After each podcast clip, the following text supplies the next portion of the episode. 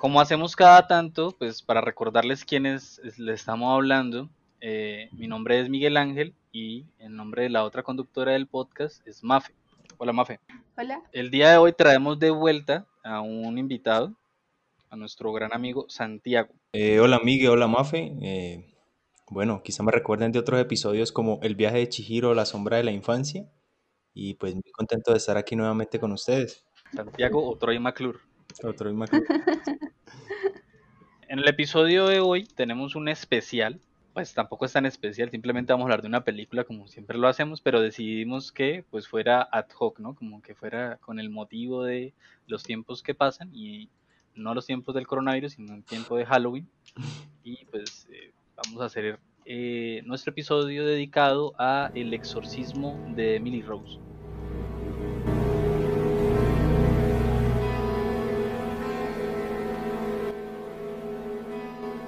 Esto es Diatribas, un podcast sobre todo lo que podamos interpretar. Es una manera de decir que no hemos definido nada y que estamos abiertos a cualquier tema. También es una manera de decir que todo se puede interpretar.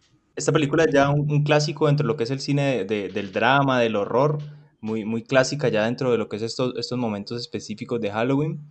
Se estrena en 2005, tiene una duración de 119 minutos y es dirigida por Scott Derrickson y el guion es de eh, Scott Derrickson, igual que el director, y Paul Harris Borman. Eh, esta película pues, nos cuenta la historia, como dice el título, de Emily Rose, que es una chica que, vive en el campo con su familia y en algún momento pues ella consigue ganarse una beca para ir a estudiar a una ciudad. Cuando Emily llega a esta ciudad, pues entonces empieza a ver que eh, en la transición de, de, su natal campo a esta nueva universidad, al vivir sola, empiezan a pasarle ciertos asuntos que son extraños y que son paranormales. Aquí entonces es donde hace presencia el, padre Richard Moore, que es quien se encarga de cierta forma de, guiar espiritualmente a, Emily. Y bueno, en la, historia se va conjugando dos relatos, la cual uno es el relato de, de cómo el padre Richard Moore tiene que enfrentar un juicio por asesinato tras un exorcismo que le ha practicado a Emily y en paralelo estamos viendo lo que es el relato de, las representaciones de cómo el padre está contando que han sucedido los hechos. Entonces vamos viendo una película en la cual se entretejen los discursos y también tenemos un tercer personaje que es bien importante, que es la, abogada que representa al padre Moore, que es Erin Brunner. Entonces a partir de estos tres personajes centrales, que son Emily, por supuesto, a partir del recuerdo, Emily ya no existe en esta historia, sino que la vemos a través del recuerdo de los otros, pues se construye una historia que es realmente atrapante, que se ha convertido en un, en, un hito ya de lo que es el cine de, de, lo demonológico. Pero a ver, es que cerrar, cerrar como, no, ese es el hito dentro de, dentro de las películas de lo demonológico, pues es que es como cerrar mucho la, perspectiva, ¿no? Yo no, creo que hayan como, como demasiadas y que estén bien contadas, porque, eh, no sé, el cine de terror suele, en mi experiencia, suele estar como con muchos huecos argumentales y suele ser como regular, ¿no? Como que solamente por, por tender al efecto se olvidan como de la historia y todo lo que es importante al contar una historia y pues como que no hay muchos referentes por, me parece a mí, por, por ese tipo de, de direccionamientos que hacen en el cine de terror. Y especialmente en el cine que tiene que ver con, con demonios, con exorcismos, que son muy pocos. Yo tengo como referente solamente el exorcismo de Emily Rose y, y al exorcista. Y, no sé, si hay otras películas que tengan exorcismos, se, me escapan. Pues hay una que trata sobre un, un cura que va al Vaticano y luego se comienza a encontrar con una señora y luego tiene como un... Les voy a explicar de manera muy somera. Es como que eh, su profesor que lo interesante es que expliquen cómo se hace eh, el exorcismo dentro del Vaticano y como que te ponen a pensar, en serio, hay gente que va allá al Vaticano a aprender a hacer exorcismo y, y, encima les dicen como que ustedes tienen que, y miren que ahí yo creería que es un hijo directo de lo de Emily Rose, porque eso puso en contexto como que los trataron, los trataron súper mal a, a toda esta cosa religiosa porque dejaron de lado a lo médico, a la medicina. Eh, creo que una gran parte del juicio era como, bueno, ¿usted por qué no le brindó atención psiquiátrica? ¿Por qué no le la, metió en un hospital? ¿Por qué no le ayudó de la manera que, que sí era adecuada? En cambio, le puso a hacer estas cosas extrañas. Em, en esa película que les comento, ¿Está Anthony Hopkins en la película? Yo creo que sí, él, de pronto ese es el, el Ese es el, ese este. es el maestro, ¿no? Ese es el Sí, sensei de esa película, sí me acuerdo, sí. A ver, pero al final es malo, porque no, entonces no es la misma película. Sí, no, a la Pero final lo que pasa con esa película es que él es, sí, que él se le mete el demonio. Ah, entonces sí, vea, ese, ahí también pasa un exorcismo. O Y la, varios. y la actuación de Anthony Hopkins es muy buena, me acuerdo de esa película. A mí no me gustó mucho, la verdad, esa particularmente. Pues la, digo la actuación de Anthony Hopkins, el, el resto no, el resto de la película se me olvidó. E- Es bien interesante en relación a lo que plantea Miguel porque, por ejemplo, eh, en- entre el exorcismo de Emily Rose y esa película que estamos hablando en que aparece Anthony Hopkins, eh, por ejemplo, pensar el, el- el exorcista. El exorcista es una obra, una obra muy, muy distinta, ¿no? A, a Emily Rose. Es una obra que, que- que intenta mirar las cosas de una manera completamente diferente. Yo, yo, yo pienso en Emily Rose como, como un hito porque efectivamente cambia como la, la- el tipo de narración que se construye en torno a, ese tipo de terror que tiene que ver con, con, pues, con el exorcismo. Antes como que estaba el, el espectáculo de ver, bueno, ¿y cómo es un exorcismo? ¿Cómo es alguien que está poseído? Y, y creo que lo que hace Emily Rose al final es mostrar, pues, no, no enfocarse en, en- en ese espectáculo, sino mostrar como las, como, como- las minucias, cómo sería realmente un exorcismo y a qué se tiene que enfrentar un personaje, ¿no? Valiéndonos también pues de algo que, que, que se me ha pasado en la reseña, en la, en la ficha técnica, que es que la, la película afirma basarse en hechos reales. Exactamente. Y todo el problema de la fe y la ciencia y qué tan adecuado es que un cura en pleno siglo XXI diga como venga, le hago un exorcismo porque es que no hay otra cura. Eh, creo que muest- lo muestran tanto en la película como y en la historia real lo cuentan, que ella estuvo en un psiquiátrico y estuvo en un hospital, pero no se sabía qué tenía. Al principio creían que era epilepsia, pero nunca, nunca se dieron cuenta si era epilepsia o no, y ella seguía, eh, su salud seguía desmejorando, tenía episodios rarísimos, este asunto de de, hacerse daño y no comer y todo este asunto, entonces no ven otra opción que hacerle un exorcismo. Y luego, pues las consecuencias que tiene esto, porque la ven al padre que lo hace como un asesino. Y, y- y eso sí, lo que decía Santiago, eh, el personaje de la abogada, que es la que va a tener que pelear con el asunto de la fe, porque ella no cree en ese tipo de cosas, pero los sucesos que le van a comenzar a pasar, pues la van a hacer al menos ponerlo en duda. Y yo creo que ahí ustedes han dicho algo muy importante y es que la película no se centra en el exorcismo, pese a que sí se llama la película, sino en las consecuencias de ese exorcismo. Entonces el exorcismo ya pasó y lo que importa son los personajes que están después de eso y después de la muerte de, Emily Rose. Yo creo que aquí también ya hemos como redondeado y anticipado también las temáticas que vamos a discutir. La primera temática tiene que ver, eh, lo primero que vamos a abordar es el asunto del presupuesto, como para no desviarnos mucho de la ficha técnica. Eh, presu- el, el presupuesto y la historia verdadera pues que está, que está inspirando a la película. Otro tema es la recepción, cómo es que nosotros vivimos el haber visto esta película, si nos dio miedo, si no nos dio miedo, que siempre es un tema interesante de hablar cuando hablamos de películas de terror. Luego vamos a hablar de cómo es, cuáles son los efectos que tiene este, eh, este marco narrativo de la película que está, está hecho a partir de un proceso, es decir, toda la película está contada en el marco de un proceso, un proceso judicial.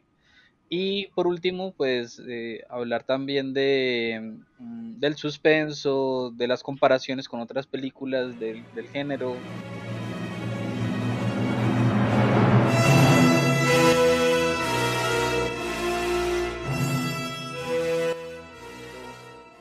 Bueno, yo les voy a ser sincero, muchachos. Ustedes ya saben mi opinión. A mí la película no me da miedo, no me da susto, igual que no me da miedo y no me da susto ninguna película de terror.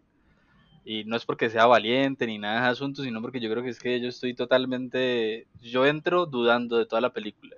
No me conecto, no hago el pacto de ficción, no, no, no sé, todo me parece ridículo incluso. Y en esta película particularmente hubo algo que me sacó mucho, mucho de onda cuando yo estaba viendo. Y era el asunto de cuando ella está yendo en los primeros episodios en los que ella tiene alucinaciones, pues alucinaciones no, perdón, ve demonios, eh, ve demonios en la, en, la, en la cara de la gente y, y, pues hombre, eso lo, yo no sé si a ustedes les pareció eso como, uff, no, qué miedo, porque pues la verdad es un sacón de onda bien fuerte. Entonces las caras de, de las personas parecen como, tipo si, si alguien quisiera hacer efectos así desde un computador bien cutre, bien barato y ponérselos encima a la, a la gente, de verdad que no, como que no hubo ni un solo esfuerzo. Y eso que la escena era de noche y no tenían como, porque de noche se puede como hacer más, más, eh, más efectos y más, ah, más ediciones pues a, a la imagen, por, porque no hay tantos problemas de luz ni nada. Eh, y, de verdad que es que no, no, no, da nada de miedo. A mí me dio risa cuando yo veía esas caras así como alargándose, como blurreadas, me parecía como, de verdad me, me rayó mucho eso y me... Ahí, fue uno de los pedazos donde me desconecté. Hubo varios otros, pero fue uno de esos. Y yo creo que yo dije, bueno, y es esta película con que lo hicieron, o sea, tiene mejores efectos, dije yo, Odisea Espacial de... que se le hicieron en los 70, creo, ¿no? Y, entonces nos, nos, dimos cuenta que esta película tiene vale 19 millones. Eso fue lo que costó hacerlo. Eso es muy poquito. Bueno, habría que, habría que mirar qué, qué, tan poquito en relación a los presupuestos de, de las películas de terror, ¿no? Eh, igual manera, yo estoy de acuerdo con, con, con Miguel cuando plantea que, que como cierta, cierta falta de destreza, ¿no? A la hora de plantear especialmente eso, estas animaciones faciales, eh, pero esto también se manifiesta en otras cosas, ¿no? Yo creo que hay varias decisiones narrativas que responden específicamente a, a, a una falta de presupuesto. Eh, cuando, cuando veíamos la película, pues no, nos causaba mucha gracia el hecho de que, de que la abogada siempre está en un bar y que, y que está sí, siempre sí. en ese bar. Y, o sea, prácticamente ella sale del juicio, se va para ese bar. Y la vemos más veces en, su, en el bar que en la casa. Entonces, ya, ya echando un poco de cabeza y reflexionando, pensamos, bueno, es que eh, una decisión narrativa como esta, yo creo que apuntas al hecho de que hay pocos sets. Eh, y sabemos pues que una, una producción cual, cualquiera que sea es, es, bastante costosa, o sea... Es que, eh, es que incluso contemos, podemos contar las locaciones, Pille, podemos contar las locaciones así. Primero el campus de la universidad donde está Emil, la Ajá. casa de Emil, el eh, juzgado, el, juzgado, el bar donde mantiene el abogado que, que, casi vivía allá y el cuarto de la abogada. La, la casa, ¿no? Y la que, cárcel, y la, la cárcel, cárcel, y la casa de ella. Pues la cárcel la está del padre. juzgado, yo lo, pero bueno, sí y la casa del una padre. cárcel, ¿no? Eso, eso le llaman, ellos le llaman, a eso nosotros le llamamos cárcel, sea lo que sea, pero ellos le tienen dos nombres, ¿no? Una cosa es jail, que es, eh, es, es, como esta, eso donde están ellos, que es como un, unas prisioncitas chiquitas que están dentro de eh, sedes judiciales o policías, y luego está el, sí, el, el Sería como el búnker de la fiscalía, ¿no? Que tenemos aquí en Colombia, ¿no? Donde tienen como los detenidos momentáneamente. No, sería tipo, aquí homologándolo sería como los cuartos que hay en los CAIs. Oh, okay. Tipo, donde, donde detienen a la gente ahí un ratico mientras los llevan donde tienen que llevarlos. Pero, pero para ellos es, los tienen allí hasta que van a juicio y los tienen allí mientras dura el juicio, si es que tienen que retenerlo ahí de su libertad. Bueno, ¿y cuánto se tiene que tener como mínimo una buena película? no, pues tampoco es así, pero pero sí vemos que hay poquitas, hay poquitas locaciones. Ah, pero ah, Mape, Mape entró duro allá a la yugular. No, bueno. no, no, pues es que eh, me quedó la duda, pensando como que, bueno, estamos contando las locaciones, pero pues como que, ¿qué nos dice? Eh, es, que, es, que, lo que pasa, ¿sabes qué es? Eh, hay muchas interacciones con muchos personajes y casi todos suceden en los mismos lugares. Es que ese es el problema. Tipo, imagínense un suceso de estos como tan trágicos y tan fuertes como es el, el de eh, cuando muere el, el, amigo del padre, que es el, es el médico que lo que puede médico, sí. y, y, mueres afuera del juzgado, o sea, como que no, y dónde, dónde se lo encuentra, en un parque que, que está cerca ahí de, de, yo no sé, un juzgado, bueno, ese sería otra, una, una sexta locación, creo. Es que no sé, es como que todo se repite mucho y se repite en locaciones sin necesidad. Por ejemplo, cosas como que lo, lo que decimos, en vez de que ya tengan una oficina, no, no tiene oficina, se la pasa atendiendo gente en un bar. Bueno, creo que igual los abogados hacen eso, no sé. Doctor, por pues, experiencia, sí, por experiencia. Sí, por experiencia. Pero mira que yo creo que no es tanto el, el, el, número de locaciones, sino el uso que se le da. O sea, yo pienso que Eso. pensar que esta película se hace en el juicio es, es, una manera, primero es una declaración de intenciones, ¿no? Obviamente el, la película tiene una intencionalidad al, al, plantear el juicio, pero también es cierta, cierta dificultad de, de, de técnica, de presupuesto, para, para querer representar algo más, más espectacular, por así llamarlo. Yo creo que la película aprovecha la falta de presupuesto y dice, yo no quiero construir eh, el mundo que construye, por ejemplo, Estigmata, que es la película de una chica que le empiezan a salir pues las, los estigmas, que, que, es, que es una película donde hay mucho más, más, más despliegue técnico, sino que quiere mantenerse Ay, en cierto trauma. punto en, en... Es más, voy a hacer una comparación que, que quizá a Miguel, a Miguel no le gusta porque ya he hablado de este director. De cierta forma, el exorcismo de Emily Rose es como, como, como el Batman de Nolan. Es es una puesta en escena de- del realismo. ¿Cuál, cuál realismo en Nolan? Yo sabía, yo sabía. Realismo en Nolan y la gente salta helicóptero, es increíble. Pero. ¿Y la gente no hace eso? No, pero, pero con liana y con cosas. la- la- la gente- una- unos, unos soldados aquí en Colombia no murieron en un helicóptero, eso es peligroso, no es como saltar así y ya. Pero bueno, no, no estamos hablando de Nolan. que- que Sí. Ojalá nunca hablemos de Nolan aquí en este podcast. Porque igual ya saben la opinión de, de Miguel. A mí parece súper chévere que Santiago mencionara esa otra película, la de los estigmas. A mí me causó un trauma ni el berraco esa película cuando estaba pequeña. Em, esa efectivamente se le nota y yo ahí sí creo que tienen toda la razón, como que entre más dinero tiene, entonces como que hay más planos secuencia en diferentes sitios y uno alcanza a ver más cosas. Como que creo que esa es la sensación que da en el exorcismo de Emily Rose, como que todo se ve muy chiquito porque cambiamos de locación, pero se suelen repetir y entonces todo parece muy reducido.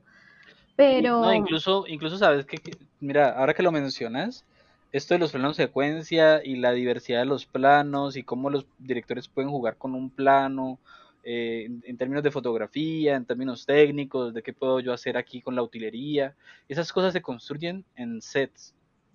Eso se puede hacer en un set que sea construido, que pueda ser intervenido. Pero esta gente trabaja, y a, y es mi parecer, trabaja en, en locaciones que están como arrendadas, tipo los juzgados se arriendan, eh, el bar pareciera que es un bar que sí funciona de verdad. No sé cómo es el trasfondo y quizás me estoy equivocando, pero a mí me parece que estos lugares los alquilan y ahí van, ponen la cámara. Y de hecho, hay algo que me molesta mucho y es que utilizan mucho el recurso del contraplano. O sea, de verdad que es que esta, esta película como que no tiene mucha creatividad en términos cinematográficos, digo yo. En términos del, del- de la imaginería, de la imagen, de la fotografía, no hay, no hay nada allí, no hay nada, no hay nada que explorar.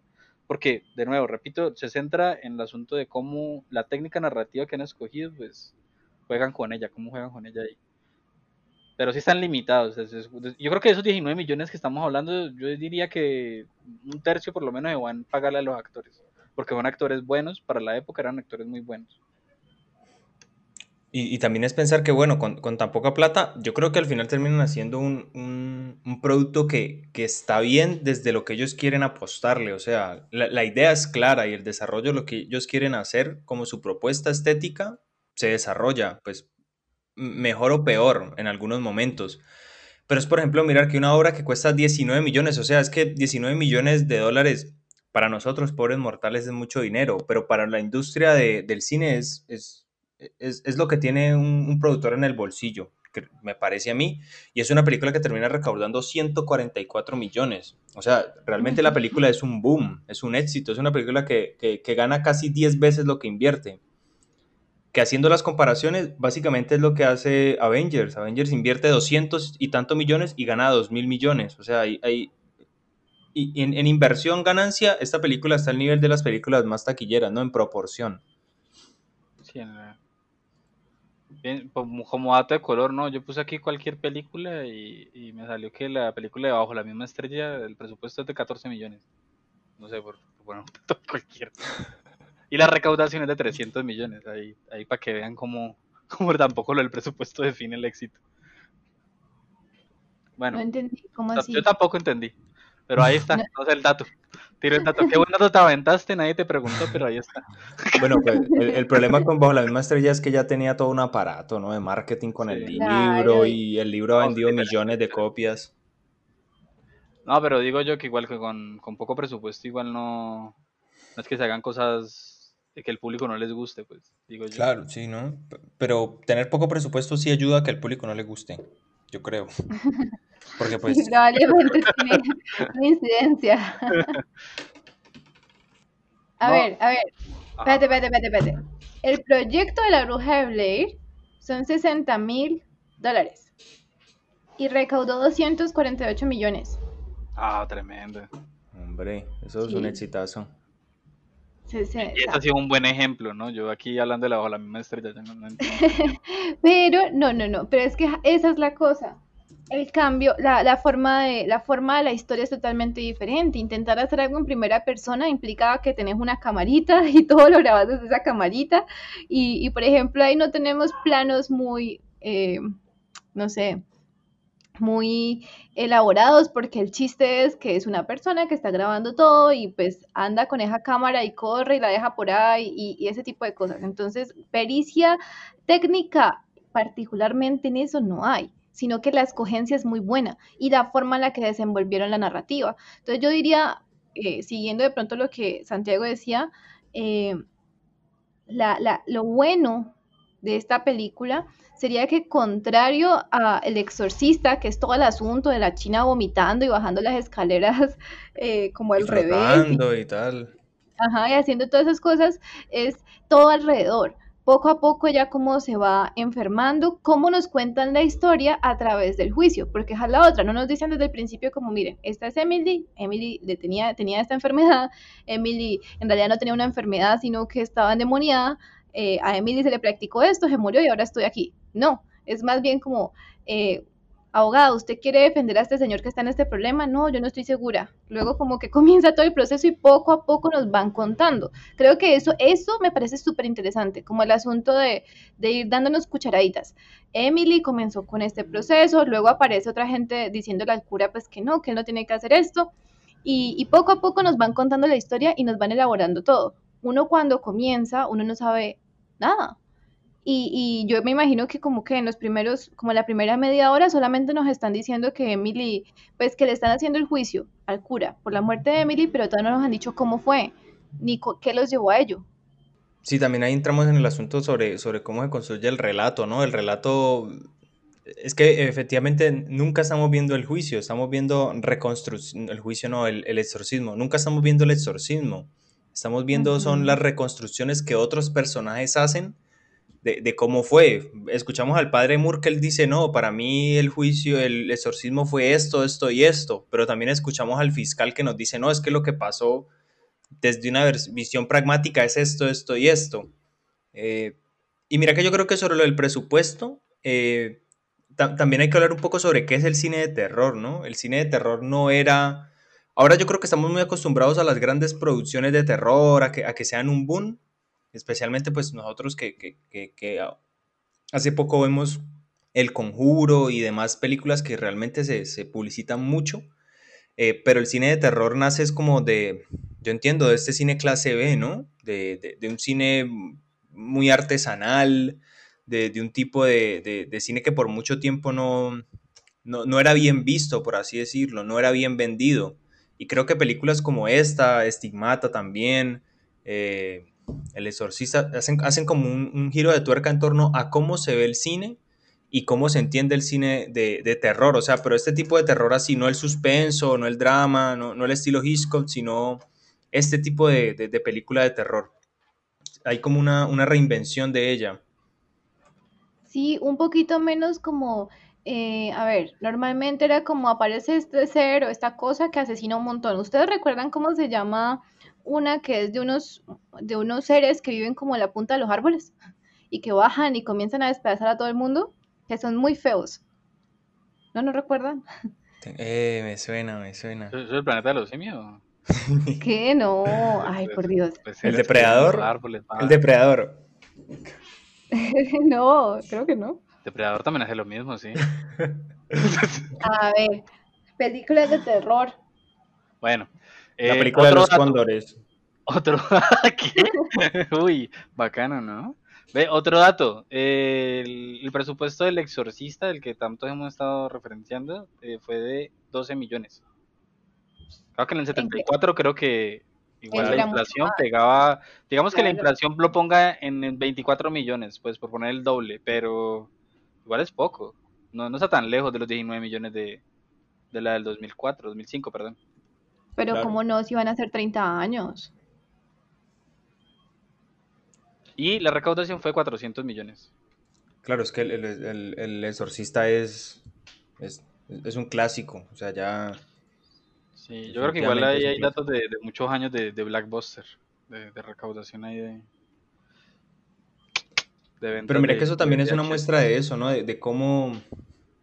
de que este tipo de cine no es un cine que se haga con, con mucho dinero, porque además creo que tampoco requiere, primero no requiere un gran director, y muchas veces se ha hecho con, con repartos que no son grandes repartos, que evidentemente pues hacen muy bien su trabajo, como vemos aquí pues el, asunto de, de, de, la actuación de, de, de, quien hace Emily, que es, es, una actuación brutal en, muchas, en muchos momentos, pero no necesita de tanta, de tanta parafernaria, por así decirlo, no se le coloca, no se le coloca el gran director, ni los grandes actores, ni la gran demostración técnica. Parece como muy como decía, muy ni artesanal. Mejor, ni el mejor guion, ni la mejor fotografía, ni la mejor música.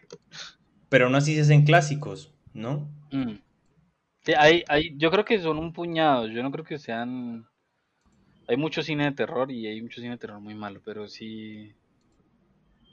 sí hay grandes aciertos, de todas maneras hay, hay grandes aciertos y, y hay directores que se han consagrado en eso. Yo creo que es que es difícil, que digamos no es lo mismo como que si juegan mucho con la misma estructura, eh, se vence súper rápido porque pues ne necesitan innovar. Y ahí es donde vemos al exorcista con todo el asunto de, de, los efectos porque el exorcista se destaca es por los efectos. Con el exorcismo de Emily Rose la forma en la que la cuenta porque son los primeros también en tratar un tema como una manera seria. Ahí no es todos creemos en que está poseída y punto sino que vamos a, vamos a comparar la medicina con, con esta con esta forma de acabar con una enfermedad que pues evidentemente pues no con se la, ve la bien. religión, la religión y la medicina, sí. Ajá, y entonces es como se salen de la estructura básica que habían comenzado a tener. A mí me parece súper importante que ustedes digan que no se necesita gran director. ¿Por qué? Porque es que es, ¿ha habido algún gran director que quiera enfrentarse a eso? Digamos, está No, Hitchcock, yo no, pero yo no, ese- yo no digo eso, eso lo digo Santiago. El terror, el terror de Hitchcock es diferente, es suspenso, hay otras como otras herramientas, parece una intención diferente. Entonces yo diría que sería bien interesante que entonces estos grandes directores dijeran vamos a hacer terror, porque la verdad es que yo no creo que tengan las herramientas, ni siquiera un buen director, porque es difícil. Porque es más, estoy pensando en la literatura de miedo. ¿Qué tanta literatura de miedo hay? Cosas que realmente den susto. Entonces yo, a mí, a mí me gustó mucho eh, el Orla, me parecía que estaba muy bien hecho, pero así de morirme del susto, no. Stephen King, menos. Entonces, ¿se puede hacer terror en este tipo de arte?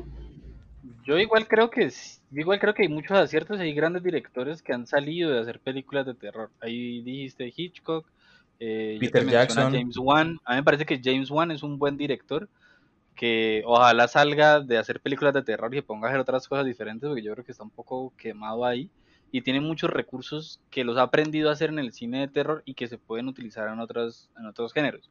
Y también está ese director argentino eh, que hizo It, que hizo las adaptaciones de It, que a mí me parece fantástica las adaptaciones de It que hicieron ahora último. Peter Eh, Jackson, ¿no? Inicia haciendo cine gore y, y Mira. después la rompen. ¿Cómo, cómo se llama el director? Eh, Andre- Andrés Muschietti, eh, se llama el director de... Es un argentino y es buenísimo. Eh, Gui- Guillermo del Toro ha hecho cine de terror, es muy buen director. ¿Como qué película? Eh, pues, a ver, te digo, es que yo... De terror, Pero es que pues, son- la, la no me colina escarlata, ¿no? Se supone que es la de terror de, del toro. Pero pues terror, terror. Exacto, es que es eso. Yo no creo que ellos le apunten al terror, terror, que puede tener asuntos de suspenso. Definamos entonces qué es terror, porque para mí todas estas cosas son suspenso. A mí igual no me genera terror ninguna de esas películas, ni me genera susto. ¿Qué es Yo terror? no creo que, yo no creo que el género sea de acuerdo a si sientes terror mientras lo ves Sino o la intención. Ah, bueno. Entonces, entonces ¿cuál es? ¿Qué, qué, qué diferencia el de suspenso, el cine de terror? Porque a mí me parece que todo, todo lo que estamos hablando es cine de suspenso. Yo creo que hay un asunto desde la intencionalidad, o sea, yo, el, el- hay fragmentos bastante amplios de- del exorcismo de Emily Rose que lo que quieren causar en ti es cierto miedo. Un miedo que pasa primero pues por la presencia de, de asuntos extraños que uno no se explica, pero también con una idea que subyace en el fondo, que es que eh, así uno no crea en esas cosas que están pasando, esas cosas le pueden pasar a uno. Yo creo, esa intención es clara y, y creo que eso es terror. Bueno, eh, so- sobre lo que venía planteando Miguel, el asunto es que Miguel también tiene una mirada que es, es bien distinta, ¿no? Como, como, como él, él nos ha dicho a Mafe y a mí, eh, el acercamiento que él tiene a la obra es, es un acercamiento ya adulto, es, es- es- que, es, que es bien En lo- distinto. En lo que puede decir, ¿no? en lo que se puede, ¿no? Hasta donde Miguel es adulto. Eh, pero, por ejemplo, mi, mi experiencia con, con, la obra es, muy distinta y aquí pues aprovechamos para hacer el asunto de, cómo la recepción modifica la manera en que vemos la obra, ¿no? Eh, yo, yo, he visto esta película dos veces y media en la vida. Eh, la primera vez la vi, tendría unas, yo, yo creo que estaba casi recién salida, tendría muy pocos años de haber salido. Yo tendría unos 12 años, más o menos, cuando, cuando la vi en, en casa de unos amigos. Y realmente para mí fue un, un, un, un, antes y un después, realmente. Y eso que la había acompañado. Yo, yo me confieso bastante malo para ver este tipo de cine. Pero para mí era, era, eh, fue una experiencia traumática. Yo realmente, realmente en mi mente, cuando volví a ver la película, eh, yo esperaba una cosa muchísimo más aterradora de lo que fue. Yo, yo tenía en mi mente que efectivamente el exorcismo de Emily Rose eh, trataba sobre el exorcismo de Emily Rose y en mi cabeza solo existían las imágenes de ella siendo exorcizada. Y cuando volví a ver la película para poder hablar de ella ahorita, pues me doy cuenta que es que más bien eso es el, juicio del padre Moore. Eh, y, eso es un asunto bien distinto. También la vi una media vez que la pasaron por televisión muy tarde, pero eh, no tuve la valentía para, para enfrentarme a ella. Cuando hablábamos de eso, yo también la vi estando bastante pequeña y yo no siento que yo haya que yo haya que yo la recordara como ah eh, era solamente ella hablando en voces por ejemplo cuando ella dice como yo soy legión y soy satanás y soy yo no sé qué si se acuerdan de ese pedacito qué miedo mm. eso es lo más miedoso. Y cuando aparece toda torcida Miguel cae, cae y le da algo. No es que es que sí da, da impresión. Cuando tuerce el cuello da mucha impresión pero me acuerdo mucho el pedazo donde ah, los nombres, muy bueno. Sí, porque encima, pues eso tiene mucho como, no sé, aterrizado la realidad, en tanto a que, pues que dentro de la religión católica se habla efectivamente como que un demonio se le controla son por los nombres, entonces en el, em, en, un, en un exorcismo les tienen que sacar ese nombre al demonio para poder exorcizarlo, si no tienes el nombre no puedes, y el problema con Emily es que no tiene uno, sino que tiene como mil, y o si no, el problema es que cuando dice que es legión es porque es todos, y es en plan Satanás, entonces pues no la van a poder o sea, sacar. Es Satanás, esa señora es Satanás ahí, o sea, ahí está Satanás. Sí, y entonces, pero yo no la recordaba tampoco como, ah, eh, solamente ese fragmento, sino que yo decía, lo peor es el realismo que le da el juicio, porque entonces se instala dentro de la realidad, hay un juicio, todo es muy normal, en plan, a vos te pueden meter a la cárcel y hacerte un juicio, y encima, entre, entre, entre cada deposición, cada charla en el juicio, nos van contando la historia que está basada en hechos reales sobre esta muchacha que le da eso. Entonces, a mí ese pedacito del juicio me, reafirmaba la veracidad de la historia. Y encima, en la carátula decía basado en hechos reales. Entonces, a mí sí me ponía, me estresaba más, era, era pensar que eso era real. Em, recuerdo que en un primer momento eh, me fui y lo busqué en internet y yo no, ¿quién es esta vieja? De verdad le pasó y efectivamente uno encuentra una fotografía de ella muy parecida a como lo hace en la película, que está muy flaquita porque no come, porque tiene un montón de problemas allí.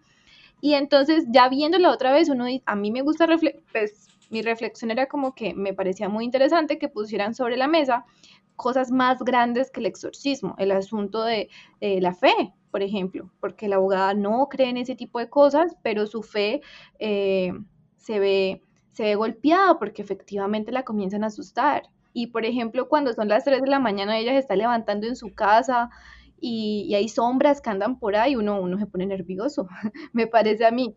Eh, yo le contaba a los muchachos, cuando yo me levanto a las 3 de la mañana por X o Y razón, así que abro los ojos y miro el celular y son las 3 de la mañana, yo me pongo súper nerviosa y siempre me acuerdo de esa berraca película. Porque recuerdo, yo nunca he tenido uno de los relojitos que ella tenía, que son esos como eh, cuadraditos, rectangulares y que las, los números son rojitos, pero... Son, despertadores para, para darle golpe encima y que se... Eso, de esos, yo nunca he tenido uno de esos, pero yo veo en mi celular a las 3 de la mañana y de una se me viene a la cabeza esa muchacha levantándose a las 3 de la mañana. Entonces, como que deja una marca, sobre todo si uno lo ve desde pequeñito, a pesar que hasta la percepción de, Santiago y mía, que lo vimos estando pequeñitos, no es la misma, porque como ven nos enfocamos en, en, vainas distintas. Y en cambio, pues escuchemos la versión de Miguel sobre cómo fue ver la película. No, yo creo que ya ha quedado claro que a mí no me da miedo esa película, no me causó ningún impacto, no me la volvería a ver porque me parece aburrida. Y a ver, ¿qué les digo yo además de eso? Pues que, por ejemplo, para renarrar porque también es un ejercicio interesante, ¿no? La película lo hace, ¿no? Narra un mismo evento desde dos perspectivas. Ahora vamos a narrar qué, qué fue la perspectiva de, de, ver la escena, por ejemplo, de la abogada levantando a las 3 de la mañana. Yo decía, vieja ridícula, o sea, se, se asusta de, creo que un goteo de una llave, de una puerta que dejó mal abierta, Mentiroso. que dejó mal cerrada y entonces se abrió. Y se abrió un poquito, tampoco fue que se abriera así como... Está no, hablando mentiras. Estaba hablando ¿Qué? mentiras. Miguel. ¿Así no fue? A esa señora le estaba sonando un poco de cosas en la casa. Y esa llave tenía doble llave, tenía pasador. Esa, esa, esa puerta no tenía por qué abrirse. ¿La vimos cerrarla? Claro, estaba cerrada, yo la vi cuando andando por el pasillo. No, pajudo. Esa puerta no la vimos cerrarla. Esa puerta divinamente pudo haber estado abierta y se abrió un poquito. Hombre, y Tampoco fue también como- pensando que, que la señora tiene y un ver, problema de alcoholismo. ¿no? También, también, sí, porque mantiene bebiendo. Y vengan, yo les pregunto algo, o sea, es que yo no sé por qué, por qué los fantasmas en las películas son siempre como, se comportan como si fueran siempre el mismo. Son tan sutiles siempre. O sea, abren una puertica un poquito, abren, esto otro otro poquito. Nunca Porque es tienen como, más fuerza. no porque tienen tienen fuerza, más ¿no? Tienen una fuerza. espiritual para hacer eso, ¿no? Todavía. Claro, Están claro ganando que- ¿Qué tipo? porque viven, En- viven del susto del otro. A mí me gusta mucho, a mí me gusta Entre mucho te- explicación. Sí, entre más te asustas, más... Vea, yo no, no es por nada, porque encima es la forma en la que vivimos, va la madre. Miguel es muy escéptico frente a eso. Yo, en teoría, soy atea, pero fui criada católica. Y hace poco nos están prendiendo una, una, ay, ¿cómo se llama? Una radio. Y, y, y yo puedo, puedo intentar ser todo lo escéptica que quiero, pero que la radio se prenda solita, ustedes me pueden decir, puede ser un cortocircuito, puede ser algo del cable, pero que esa vaina se prenda solita, dejo, no sé, me, me, me trae a colación todas las películas de terror que he visto y todo lo que he aprendido gracias a ella, a, a, a pesar de que pueden ser ficción. Y en todas ellas es la misma explicación. Si tú te asustas, ellos toman más fuerza y más te asustan. Entonces uno tiene que intentar ser fuerte. Que él es invencible Sí, para fantasmas. les digo una cosa, les voy, a les voy a comentar una anécdota, yo no sé si viene al caso o no. Ay, Pero no. cuando yo era chico, tipo, tenía unos 10 años y yo eh, mantenía con mis primos, con mi hermano, y en la casa de mi abuela había un, había un carro control remoto. Y ese, ese carro control remoto tenía un control. El control estaba, digamos, fue, no fue así tal cual como pasó, pero para, poner- para ponerlo así en relación, porque era, era algo como esto que pasaba usualmente y pasó varias veces. Eh, teníamos el, el, el control por allí desarmado, sin pilas, y de repente el carro se movía, Ja, se prendía Dios. solo. Los que pitan, los que salen corriendo. Ya, ya luego, sí, pero igual yo soy muy mal para contar estas historias porque yo ya luego cuando tenía como 14, 15 años me encontré el mismo carro con todo el remoto y hacía lo mismo cuando no le ponía pilas al carro. Eh, el carro obviamente ya dejaba de funcionar y dejaba de moverse solo si no le quitaba las pilas y resulta que yo ya luego un poco supe de electrónica y resulta que estaba mal cuadrado lo de las el asunto de la recepción pues de la señal del, del carro con- del, del control remoto y pues bueno era, era un asunto ahí electrónico no, era- no era nada más ¿sí? así así de triste es la vida no, hay- no y si nada es que, y si el diseñador del carro maldijo a los carritos, ah, Sí, eso tal vez. buscarle como, como Chucky, ¿no? Que como le- Chucky. Le, hizo ahí el, el ritual. Ah, justamente habíamos estado hablando también de este tipo de películas. Nos parecía, a mí me parece que este capítulo del podcast es el capítulo para hablar de historias de terror, porque es para Halloween y porque utilizamos de, excusa pues la película esta de El exorcismo de Emily Rose. Y también eh, cuando pensábamos en el capítulo para hablar de otras películas. Entonces mencionaban que, que vencer a Chucky era muy fácil. ¿Cómo es que era? ¿Había que qué? Pues, por primero, no tirarlo hacia un lado. Porque cada vez que lo cogían y lo tenían en Lo brazos, tiraban para el lado. lo tiraban para un lado y dejaban que el muñeco volviera y cogiera un cuchillo. O sea, pues, primero empezar por allí, ¿no? Que uno, yo no creo que, o sea, si vos tenés a alguien, vos, vos hasta que no, un muñeco, o sea, lo aplastás. Ya. Bueno, y, ta- y también qué tan rápido puede ser Chucky, o sea, o sea, es- tiene paticas de, de 10 centímetros. Sí. Yo, yo por vi- si yo me encuentro con Chucky en esta situación hipotética, Yo lo pateo, de verdad. Yo, le- yo, yo siento que de una patada Chucky se vuelve, se convierte en el problema del vecino. Si yo tiro a Chucky No, a la una- casa del vecino, ya quedó él con Chucky.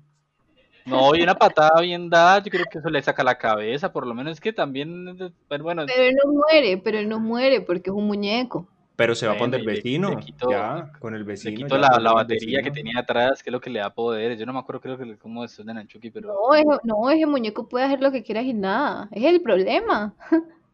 Pero mira que cuando Sí, hablamos de bueno, pero no sé, o sea, es como pelear con, es como pelear con, con la fuerza que tenga, no sé, un niño, un niño pequeño, o sea, eso que, de verdad como la cuchilla a Chucky a uno. Y de Sí, frente, los- y de frente porque sabes. iba de frente. Si Miguel y Santiago desaparecen, fue que Chucky los agarró. Yo, yo sí le tengo respeto a Chucky. Es un muñeco que. ¿Vos has visto la que- película otra vez? No, no. Ah, véase la película otra vez y va a ver lo ridícula que es. ¿En qué sentido? No, es que en qué sentido. Ah, pero es que otra anécdota. Yo tuve un muñeco que era más o menos del tamaño de Chucky, un poquito más grande. Fuera un bebé y tenía unos ojos cosas por dentro que los hacían llorar. Y a mí me daba mucho miedo ese muñeco porque en cualquier momento se paraba y tenía el tamaño de un niño. Don Y qué más horrible que un niño andando por ahí en la madrugada. Entonces, yo, yo creo que yo lo había metido en el armario y nunca, y nunca lo volví a sacar, lo cual hacía que probablemente me tuviera resentimiento y tuviera ganas de matarme. Entonces, esto es también un resultado de Toy Story. Y De por eso son Mafe no quiere ser mamá, no mentira, no, yo no sé eso.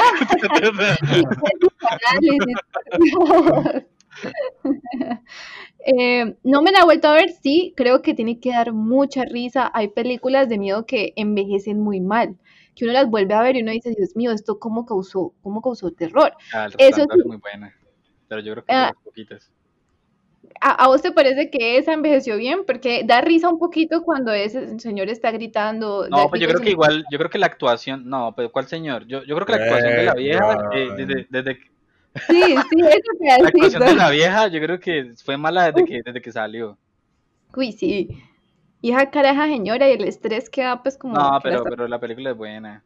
A mí me gustó la película. O por ejemplo, mira cómo se Eh. resuelve el resplandor, ¿no? O sea, el resplandor al final se resuelve porque el man se pierde en un laberinto y se congela. ¿Ya? O sea, tampoco Sí. es una resolución que uno diga, hombre, qué, qué pisidad de, de, de resolución.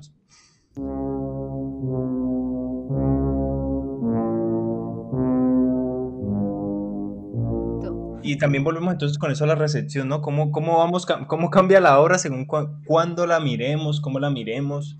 Eh, Yo no por me ejemplo, acuerdo de ninguna película que me diera miedo así de pequeño. Por ejemplo, ¿Con quién la Miguel decía que Chucky es, es una comedia, ¿no? Y efectivamente hay, yo creo que hay varias películas que, que- que se catalogan como miedo y de la infancia tenemos la idea de que son de miedo, pero por, por cierta parafernaria, ¿no? De pronto la sangre, de pronto cómo, cómo se muestran. Pero si la volviéramos a ver hoy, veríamos como, como dice Miguel, que hay, que hay asuntos que son tremendamente ridículos. Hay, hay, por ejemplo, una película que yo me acuerdo mucho que la pasaban, la pasaron mucho por RCN, la de la del Aro. Y, Uy. y sinceramente yo la veía, yo la veía, pero la pasaban muy tarde, entonces yo la veía y me quedaba dormida. Uy, no. Porque tenía sueño, ¿no? Porque no fuera buena. No, porque me daba sueño, claro, no, yo me quedaba dormido porque era muy tarde. Gra- gra- Gracias por, por, por invitarme a hacer la aclaración, Maf. Luego, luego aquí alguien dice, ay, Miguel dijo que el Aro era malísima. Yo, pues, no dije eso. Solo que le da sueño y que no da miedo y que entonces, por tanto, Es no mala. cumple su papel como película de terror. Ergo es mala. No, la, el, Ajá. el Aro es buena, el Aro es buena. Estábamos, también habíamos hablado de esa horrible película de El, El Duende, que eso sí es una comedia. Y mm, Yo no sé, ¿dónde la viste tú y no más, no, yo no me la he visto. ustedes la buscaron y es súper estúpida esa raca película. Yo me acuerdo que fue como en una pijamada y unas niñas dijeron como, ay, sí, sí, el duende maldito. Y como que, ah, no, eh, da mucho miedo. Y en realidad el muñeco, el duende este es súper grosero, entonces es como, hágase cuenta una comedia. Em, ¿qué otra película? Ah, Ay, pero también hablábamos de películas buenas. Entonces hablamos, por ejemplo, la de Los Otros, que es una adaptación de una vuelta de tuerca de, ¿cómo es que se llama el autor? De este James, eh, Henry James. Ajá. Henry James. Y también esa es está una- muy bien hecha. muy Ah, esa es muy buena, a mí me gustan mucho esas escenas. Esas escenas del- de la niña a mí me generan, me generan pánico, pero, o sea, no por la niña, que la niña sea como tenebrosa, sino porque que yo digo, señora, ¿qué? Señora está loca, va a terminar matando a esa niña. Cuando Y está- efectivamente. cu- cuando como que la desespera por las cosas que dice la niña. No, pero tremenda, la película es muy buena. Y la La resolución es viejita- fantástica. La viejita con los ojos blancos, esa viejita da susto. Y más cuando la ven los niños. Claro. Ah, también hablábamos de la mansión de Hill House, ¿no? Que nos había gustado a los tres. La, la maldición de Hill House. La Esa es la maldición de maldición. Hill House. Mira que hablábamos, por ejemplo, cuando hablábamos de lo técnico, ¿no? Y, y- y de pronto pensando en, en cómo ha cambiado, ya que hemos hablado de películas que abarcan un, un plano histórico muy amplio. Por ejemplo, hablamos del Exorcista, que es de los 70, de Stigmata, en los 90, de varias obras. Y pensar cómo, cómo el terror ahora se ha, se ha convertido en un género tan potente que efectivamente en, en Hill House sí vemos que hay un, un Miguel que pedía por ahí más desarrollo técnico, o sea, Hill House tiene un desarrollo técnico bastante elevado, ¿no? Por ejemplo, hablamos de ese capítulo de- del funeral, Ah, eh, ese capítulo es lo máximo. la fotografía en general es, es maravillosa, hay, hay un, un gusto por el detalle que, que es, que es mucho de agradecer en Hill House, ¿no? Y es una muestra de cómo ha cambiado el, la narrativa de, del terror a partir pues de, de ya de todas estas obras clásicas que hemos mencionado. Los espantos que hay allí, la, el maquillaje, los efectos de los efectos especiales, el guion, porque todo esto cierra muy bien, salvo los últimos dos episodios. La serie. Ah, sí, también es, primero, bueno, primero una cosita, yo creo que hay unos pedazos flojos, a mí me gusta mucho la serie, pero hay unos pedacitos sacados muchos de la tradición, Pe- pedacitos donde uno dice, fijo va a aparecer debajo de la cama, fijo le va a aparecer detrás de la puerta, y aparece, porque igual son hijas de su género, tienen que, eh, hay cositas que tienen que relacionarse.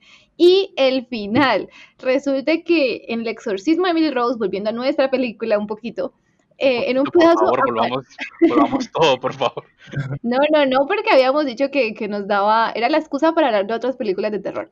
Em, hay un pedazo donde al parecer Emily habla con la Virgen María y ese pedacito pues tiene una connotación súper rara. Eh, encima le dice, lo peor es que eh, la Virgen María le dice algo así como, puedes morirte y descansar si nos vamos para el cielo, o te quedas acá y le mostras a los seres humanos, a esta civilización decadente, que la religión sí existe o, o que la, la tradición judio-cristiana es verdad. Y entonces ella, pues como buena mártir católica, dice como, no, pues yo me quedo acá, yo dejo que me consuman los demonios para que todo el mundo se dé cuenta de que los demonios existen. Y, y ahí hay una moraleja detrás de eso. Fíjense que todo lo que hizo Emily Rose, y a mí, Claro. y a mí me dio igual. Se sacrificó por ti, vea. Y no pasó nada. Es como Goku. Yo creo que le creo más a Goku, tengo más fe en Goku. Pero mira que ahí, ya, ya ahora que Mafe menciona lo de la Virgen, hay, hay una cosa bien interesante, ¿no? Hablando un poco del- de, lo que supone, pues, e- el caso y, y por qué quizá es importante. Eh, es pensar que la Virgen María no es una figura cristiana, ¿no? La Virgen María es una figura que solo existe en, en- en el catolicismo romano, no protestante. Y Estados Unidos es un país profundamente Protestante. protestante. Entonces ahí hay, hay un dilema interesante. Cuando planteamos también el asunto del juicio y, de por qué era importante el juicio como, como marco narrativo, yo comentaba que, que, que hay como cierta reminiscencia de, de ciertos, de, cier- de un juicio particular que fue muy importante en Estados Unidos, que era eh, el pueblo contra Charles Darwin, que, que es cuando se empieza a plantear pues la teoría de la evolución. A mí me parece como que hay cierto eco de, de esa idea, ¿no? No es lo mismo juzgar a, a un, a un pastor eh, protestante que, que, que juzgar a un cura católico en Estados Unidos. Ahí, ahí creo hay un trasfondo interesante de, de- de cómo se asumen ciertas, ci- las, las posturas religiosas y las diferentes miradas sobre, sobre la religión. Totalmente, aunque mírate que la película es súper interesante ahora que lo mencionas, la película se desarrolla como en Estados Unidos, pero resulta que el caso de la vida real fue en Alemania. Mm. Ve, vea pues, eso ese dato no lo sabía. Qué buen Sí, dato te eh. aventaste. La, cosa es que sí, sí es distinto y Claro. Em, y eh, una de las cosas pues, más importantes dentro de todo eso es que efectivamente la causa de muerte de las personas que, que les hacen un exorcismo no suele ser, pues, da pruebas más bien de maltrato, que es lo que se, se, se habla en el juicio. Deshidratación, desnutrición, como si la estuvieran matando de hambre eh, bajo una, una creencia pues mm, falsa de, de que está endemoniada, entonces simplemente metámosla en la habitación y no la dejemos salir. Em, oh por Dios, ella tenía 23 años cuando murió. Era, era más joven que, que nosotros. Tenía mi edad, yo no sé ustedes, ustedes son los viejos. Pero mira que precisamente en ese comentario que dices, por ejemplo, el, el, el morir de hambre y encerrarla porque supone que está endemoniada, es donde me parece que, por ejemplo, el, el juicio narrativamente funciona muy bien. Porque Sí, a mí hasta cierta parte, hasta cierta parte hay, hay, hay una, una apuesta muy clara por mostrar que, que la verdad, que la realidad es un discurso y que las cosas solamente pasan en la medida en que alguien las enuncia. Eh, hasta cierta parte. Cuando, cuando el juicio se define, pues, y, y como seguramente tendrá muchas ganas de decir Miguel, la resolución del juicio como, como que tumba esta, esta intriga de, de, la verdad, porque pues al final se la juega definitivamente por, por una de las dos ver- versiones de, que se están proponiendo. Sí, es que la, la película, eh, bueno, hablando ya entonces del, del, pues que ya estamos haciendo desde hace un rato de lo del proceso judicial como un marco narrativo, pues eh, me pareció interesante desde que empecé a verlo y de hecho Mafe me vendió la idea y me dijo, ve, hagamos el exorcismo de Emily Rose. Yo le dije, ¿cómo es y de qué trate? Me dijo, pues hablan del juicio y yo, listo, esa es. Ahí vamos a hacer, vamos a hacer ese episodio. Y eh, Pero si te hubiera me- dicho me entonces legalmente Dime. rubia, si te hubiera dicho, hablemos de legalmente también, rubia, que eso es una también, estudiante de derecho. también. Episodio 7, Buenísima, claro. claro. Y Bueno, pero legalmente rubia La dos. película, La 2 también es muy buena. Poquitas secuelas son tan buenas como la primera. no. Vengan, a ver, resulta que, a ver, yo estaba muy satisfecho, como hasta, la- como lo dijo Santi, como hasta la primera mitad de la, de la película, em, porque estaban jugando a narrar dos veces un mismo hecho. Y era muy interesante, claro, la carga más efectista, eh, como con más intriga y pues más cinematográfica, por ponerlo en esos términos, era la parte como de lo sobrenatural. Y pues en esa parte era cuando la recreaban de manera pues como que le daban más atención a esa parte. Y yo decía pues bien es una buena decisión porque aparte en el juicio era eso lo que tenía el orden no primero iba a lo sobrenatural lo contaban y luego lo cuestionaban. Que yo estaba yo estaba contento con eso empiezan a hacer eso no como de yo digo esto yo digo que Emily Rose tenía visiones y entonces el otro decía no yo digo que es que ella era esquizofrénica eh, yo digo que Emily Rose hablaba en lenguas porque tenía demonios dentro, y entonces hablaba en arameo, en latín, y el otro dice, no, mira, es que Emily Rose eh, fue muy buen estudiante y tomó clases de arameo y de latín. Y, y van jugando con este tipo de discursos que lo ponen a uno a dudar, a uno como espectador. A mí me parece desleal que ya al final traicionen esa idea, porque ni siquiera, bueno, ni siquiera al final, es ya como tipo, tipo un poquito después de la mitad de la película, en el que ya traicionan eso y dicen, no, de, de lleno con el, con que esto es un exorcismo, de lleno con que Emily tenía seis o siete demonios dentro, no me acuerdo cuánto es que ella dice, que lo dice de una manera muy... Sí, A mí me eh, encanta algunas ediciones en, en el guion que es 1, 2, 3, 4, 5, 6, no me acuerdo cómo es que le, que, que le decía, ¿no? Le preguntaba, sí. Sí, comienza a decir uno, dos, tres y lo repite varias veces y luego Ajá. él sigue diciéndole, dime tus nombres y comienza a decirlos. ah, exactamente, y y es. Nerón, y Legión, y Satanás, y un poco de gente. Ah, ah, perdón, antes de que Álvaro te vaya a Uribe. perder la idea. Eh, menciona gente mala. Dice que tiene a Hitler y a Nerón, que Nerón es como oh, Le- Judas Iscariote. Dice que tiene a. Hitler. Sí, dice que tiene a Hitler. Legión, que también, Legión es, es realmente como el nombre de, de los demonios, o sea, los demonios son Legión. So- soy Sí, pero Legión. son, le- pero Legión también se le da dentro de ese tipo de, de, bueno, de la- dentro de lo demonológico, hasta donde yo entiendo, a un grupo también de demonios de, de bajo rango también. Sí, por eso, es como, como un conjunto, o sea, dentro de Legión hay como, como una, una serie de, de- de demonios, ¿no? Sí, Dentro de estos sí. estudios. Sí, entonces pa- también puede ser que sean más de siete los que tuviera. Bueno, Bueno, mm, pero tiene a Satanás, o sea, ya para sí, sí, sí. Sí, y- después de a Lucifer, ya vale madres todo. Y a Caín, dije, ¿no? Como el, y el que A tuvo Caín. Caín o a Caín, no me acuerdo. Es, es bien, bien particular. A mí, a mí eso, se los digo, a mí eso me llama la atención. Este asunto de la demonología y todo eso. Eh, pero bueno, entonces la película toma esta decisión y, y entonces el juicio se vira a favor de que nosotros como espectadores entendamos que esto que está diciendo el padre, pues es verdad. ¿Y cómo lo hacen? Pues en, en carne de la, de la abogada, ¿no? Con las experiencias que ella tiene, porque como ella, ella es quien tiene las dudas sobre, sobre todo esto. Ella es, ella es la prota en realidad, es que, esto, es que esto es rarísimo, esta película, las decisiones que, Que toma. es- ellas somos nosotros. En cierto sentido, los espectadores.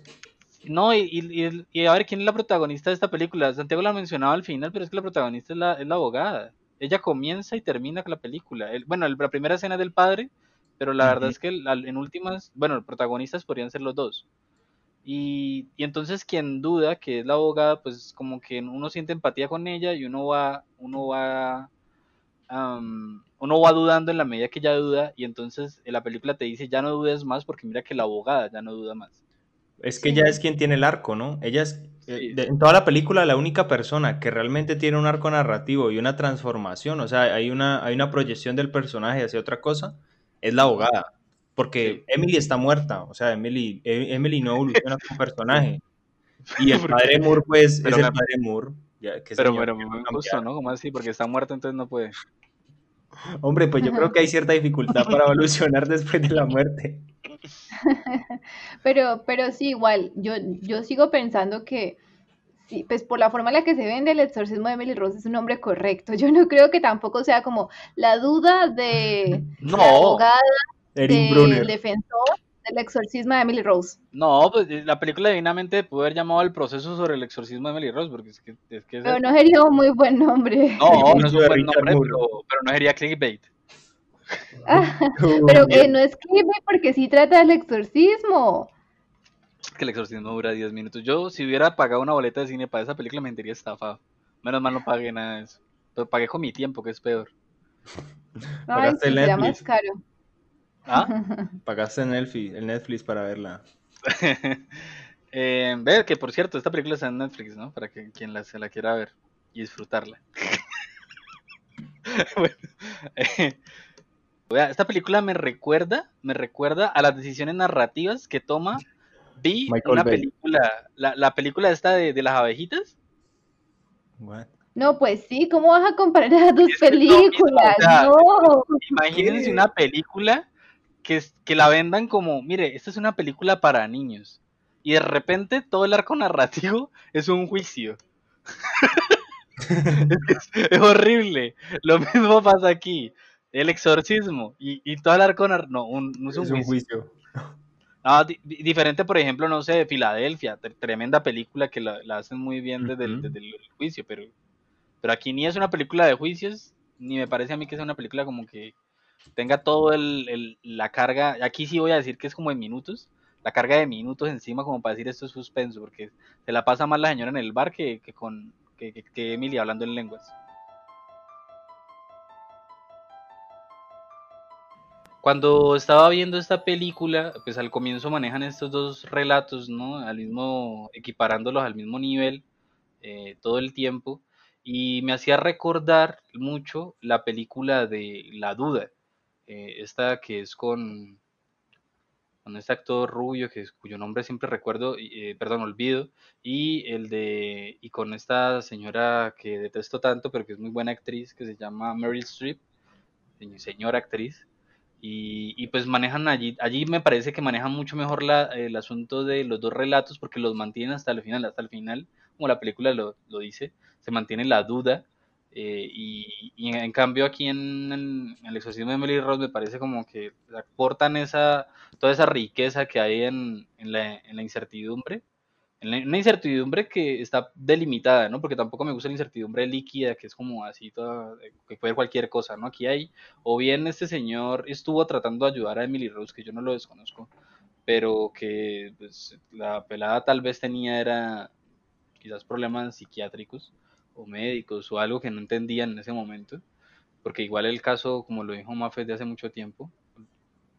Y fue hace, y fue hace mucho tiempo y pues no podemos, tampoco podemos saber si la ciencia o la medicina había avanzado al punto que podía comprender el espectro de los trastornos que podría haber llegado a tener Emily Rose. No se sabe. A mí no me gusta esa película. La siento súper extraña cuando la veo. Puede ser justamente por el asunto de la duda. No sé por qué me causa tanto fastidio. Y hay una película que se parece un montón, em, que se llama The Hunt, donde aparece Matt Mikkelsen, creo que es como Alemania o por allá, por esos lares.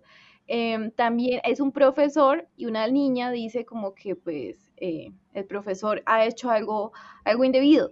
Y entonces eh, todo el rato es pensando, bueno, él es culpable, no, él no es culpable y encima al final nos dejan la, la indecisión porque la niña vuelve a hacer otro comentario como aludiendo a que ahora pasa algo pero con el papá. Es extremadamente terrible porque entonces lo tienen a uno ahí estresado pensando quién es el monstruo, porque entonces ahí también vendríamos como otro tipo de terror, ¿no? Yo venía pensando el otro día que una película, por ejemplo, que me dejó traumada y, es un, un terror más eh, real, mucho más realista, y justamente algo que decía Miguel en algún momento, eh, el tenerle miedo más a los seres humanos que, que a lo que cualquier fantasma o cosa puede hacer. Y es esta película donde aparece Jennifer López, que trata sobre que es en México y trata sobre el asesinato de mujeres. No sé si la han visto. Ah, pues es que, es, que eso miedo, ya, eso es de todos los días. Increíble, yo no la he visto. Pero es que le aparece la Virgen, algo así, ¿no? ¿No era algo como eso? No. Que la encierran en un manicomio, ¿no? No, no, no. Sería re divertido porque entonces otra película donde aparece la Virgen. Pero no, em, esa es. ¿Es, divertido, ¿Es divertido cuando aparece la Virgen? Es chistoso porque la forma en la que lo pone, ¿no? A mí me pareció muy chistoso. a mí, a mí también, sí, sí, no que como lo ponías así como en... pues no sé, eh, es como, ella es reportera y, y, tiene que ir a hacer como un especial en México y es sobre que hay un montón de mujeres desaparecidas y entonces muestran que son mujeres que trabajan en, eh, trabajan en fábricas muy grandes y eh, cogen unos buses especiales para ellas y casi siempre pues muestran que son los conductores de esos buses que cuando ya queda una o dos eh, las violan y las matan y luego eso tiene que ver también como con unas vainas políticas y la vaina se pone re terrible, terrible y, y ese es otro tipo de terror, ¿no? Que también vale la pena mencionar como lo que es real, lo que, lo que te puede pasar en cualquier momento, porque también también mencionábamos como que el exorcismo de Emily Rose, digo yo, tiene mucha fuerza por este asunto de que te digan basado en hechos reales y que vos busques y te pongan una foto de esta muchacha toda vuelta a nada y, y que vos sepas pues que pasó. Y aunque pues nos están contando una versión maquillada y distinta en la película. Con el asunto de Jennifer López es como una vaina tan cotidiana, así como dice Miguel, pero, pero sí causa bastante terror, diría yo. Oh, no, claro, pero por lo cotidiano digo yo que me, me causaría mucho terror. Em, y bueno, para quienes no sepan, porque creo que no lo dije, la película esta que yo decía al principio, la de la duda, era, eh, se trata de un cura que es, acusado de violar a unos niños o de, bueno, abusar de ellos, pero nunca se sabe si bien si lo hizo o no lo hizo. Entonces también el mismo registro lo que decía Mafe con la otra película de la, de The Hunt, la de Mikkelsen. No sabe si lo hizo, si no lo hizo. En el caso de la duda, pues no hay terror, yo creería. En, esa, en el caso de la película hay como drama, pero no hay terror ni suspenso porque pues al cura apenas dicen eso a los 15 minutos se lo sacan de la parroquia y se va. Y el drama queda en la monja que lo, que lo acusó. Pero, pero mira que yo creería, pues de lo que yo recuerdo de la película, hay momentos, en cada momento en que el cura habla con un niño, la monja está estresadísima. Ah, y uno lo percibe y entonces como ese estrés, como que ella, ella todo lo quiere pensar, en, pues lo quiere interpretar y, casi siempre, ella no quiere interpretarlo de esa manera, pero le toca y es como que le está tocando el hombro y ella está como, por Dios, no lo toque, no lo toque, no le hable, usted no tiene derecho. Y es un estrés constante allí también. Pero eso aparece al principio de la película, como te digo, la atención tendría que, si fuera de miedo, pues la película de, de, ese terror psicológico, cotidiano, como lo hemos definido, pues debería haberse quedado el cura ahí todo el tiempo en la parroquia, pero no, el man lo sacan de la pantalla rapidísimo. Lo que ustedes plantean de los ejemplos de las películas, me recuerda un, un, corto que, que, he trabajado hace poco en el colegio, corto, creo que es muy famoso, se llama Hay un hombre en el bosque, que, que, es bastante complejo de trabajar en el colegio porque es la historia de cómo un director, una escuela que, que, se maneja muy bien, una escuela que él establece que está muy bien, muy bien planteada, de un momento a otro un niño comienza a decir que hay un hombre en el bosque. Y entonces él a partir de ese relato, de esa construcción que hace, empieza a, a poner todo en contra de, de, este director y efectivamente el tipo termina siendo despedido, termina en, la drogadicción.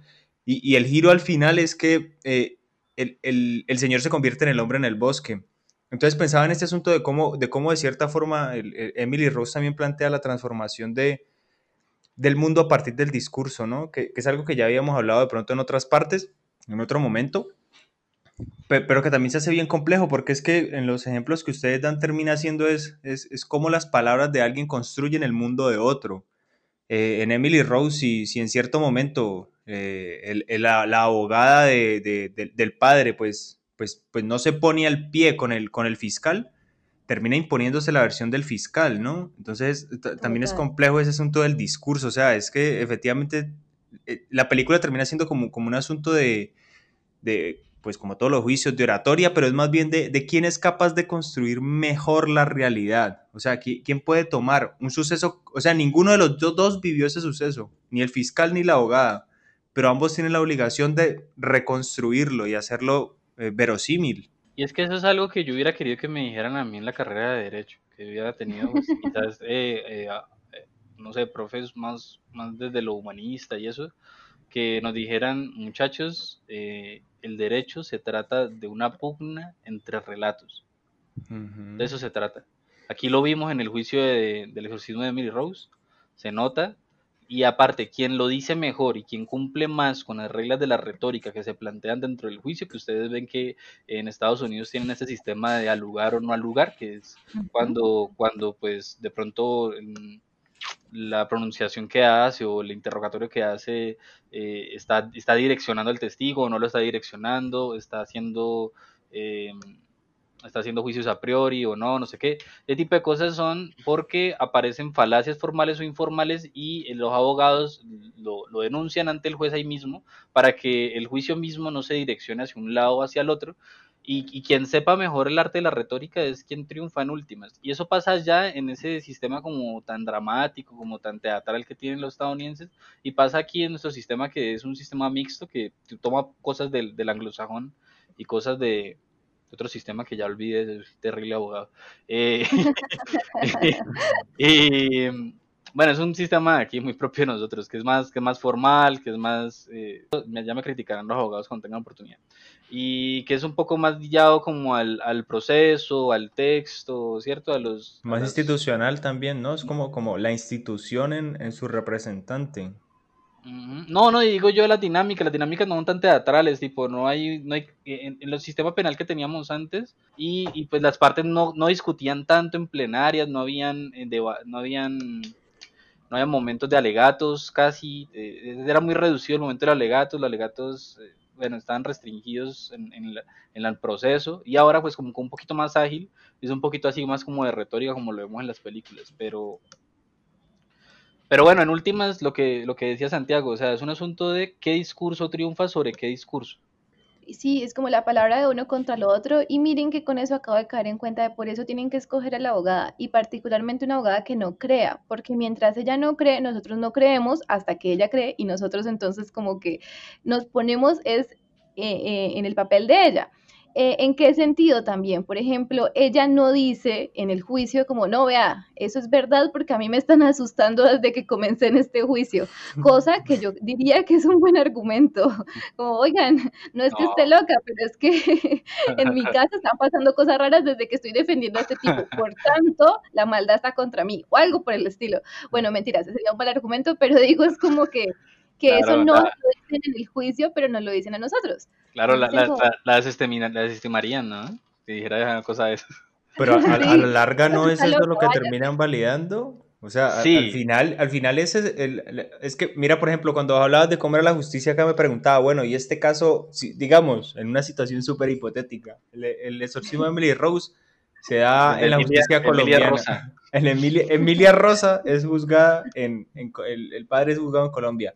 O sea, dependería mucho porque, porque lo que se juega al final de la película es si, si, ese relato, si el relato pragmático, lógico, positivista del fiscal se impone al relato más, más místico, más, más, espiritual y más religioso de la abogada. Y, no, y termina... no, porque fíjate que, ah, fíjate que hay una cosa que cambia entre un sistema y el otro. Y no, no, no, en, el, en, la, en la película, en el norteamericano ese es el juego, o sea, ¿qué se impone? Lo, el, el, lo pragmático. Sí o lo, o lo espiritual en el, juzga, en el jurado, pero o sea, y, y en, un, en, una, en una justicia distinta, ese juego sí, por no eso, existe. Por eso estoy diciendo que aquí no, aquí, aquí el fiscal se llevaría por delante la abogada, o sea, no hubiera pasado Claro. lo que. Porque ¿ustedes saben por qué? Les digo por qué, eh, porque no hay jurado.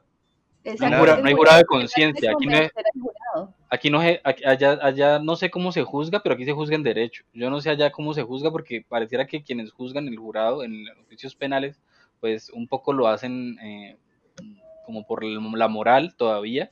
Entonces, es, eh, se atienen un poco a las reglas del derecho en cuanto al proceso, pero lo último es un jurado de conciencia, no es un Sí. jurado de derecho. Total. Y entonces justamente por eso es que eh, el alegato de, de, de la abogada es mucho más como pues él estaba haciendo lo que él creía que era correcto, esa es la institución que representa, o sea, digamos como que él no lo hizo con culpa y estaba bajo la premisa pues de que la familia también estaba de acuerdo porque la familia también era eh, religiosa, ¿no? Y creía en todo este aspecto. Eh, ¿Saben de qué me acordé también? En Mindhunter, cuando comienzan a, a interpretar o de pronto hasta sobreinterpretar. Mentiras, yo sí creo que el man era un violador, pero era ese director del colegio que le hacía cosquillas a los niños. Ah, sí, Le daba moneda, claro, ¿cierto? sí. Yo no Sí, entendí sí, por sí, qué le ahí dieron tan algo. duro a ese personaje si él estaba en lo correcto. El tipo iba a hacer algo raro. No es normal pagarle a un niño por dejarse tocar los pies y hacerle cosquillas. O sea, no No, es... no, era un loco, un- de director de- era un loco. ¿Cómo así? ¿Eso no es normal? Ah. Ay, por Dios, Santiago. Pues depende, ¿cuánto les pagas? Es un salario mínimo, si es mínimo, sí. ¿A partir de cuánto? Un salario ¿A partir de cuánto empieza a ser uno un monstruo, no? Y si les pago Y- prestaciones, pues... Y- ¿Usted y lo, reporta, lo- lo reporta al ICBF o no lo reporta eso? Y lo pensé justamente por todo, el- eh, otra vez el problema, como que esos pequeños detalles que pueden significar o no significar. Otra película que está dentro de esta vaina, pero es un poquito más fuerte, El abogado del diablo. ¿Se han visto El la película con. Keanu Reeves? Bueno. Sí, sí, sí. Y con Es Al Pacino, buena. ¿no? Sí, es Al Pacino, sí. Ujú. Ajá.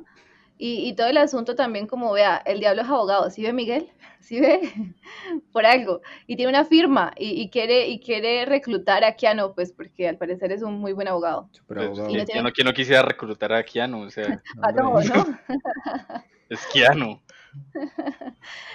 Em, entonces sí, eh, hay un montón de películas también que, que vienen como con esas dudas, todo ese tipo de cosas, mucho de la pelea de pues quién está diciendo la verdad y creo que eso es pues una vaina reliteraria, ¿no? Como quién cuenta la historia quién la cuenta mejor y cuál es más creíble.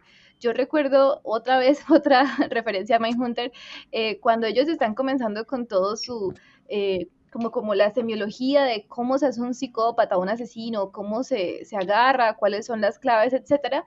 Eh, tiene las pruebas de ese asesinato que es entre como dos hermanos, eh, la esposa de un man y la- el hermano de ella. Mm, y tienen todas las pruebas para decir pues que él ayudó, pero él no era el culpable, el verdadero como psicópata es otro, pero no pueden, eh, el abogado les dice, no podemos explicar eso. Al- al- al- a, a las personas, Ujú. como al jurado, ellos no van a entender esa vaina. Por tanto, simplemente van a decir que él es el culpable y con tal de que podamos condenar a alguien, todo está bien, como que alguien pague por ese, por ese hecho.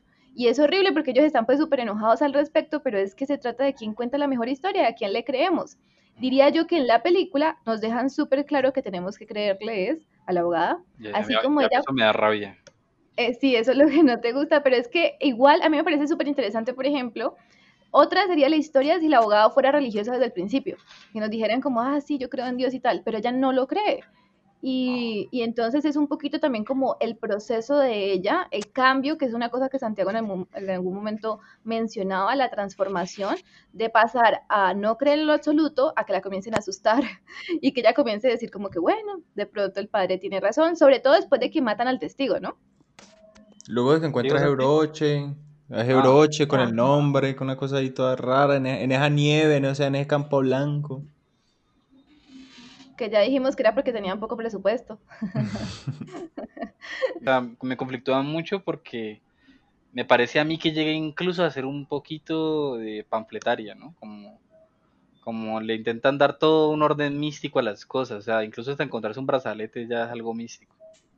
O sea, No, pero me- es que, la- o- o- por supuesto que la, la, la, la película tiene una agenda religiosa, o sea, que, que al Sí, final queda pero claro, o fuerte. sea, es que sí. al- final está diciendo es que Emily es, es, es otro Jesús, básicamente Emily, Sí.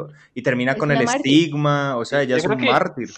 yo creo que sí, yo creo que lo que más me molesta de la película es eso. Porque incluso si hubieran resuelto la duda por el lado de, de sí, existen estas cosas, estas fuerzas sobrenaturales, eh, de una manera un poco más útil, yo no estaría, no estaría tan, tan conflictuado, porque hay muchas películas que terminan planteando dudas y esto es una estrategia muy normal en, las- en las películas. Me acuerdo mucho de Shooter Island, que creo que no le gusta a Mafe, en el que al final, eh, en el Sí, esa me final gusta.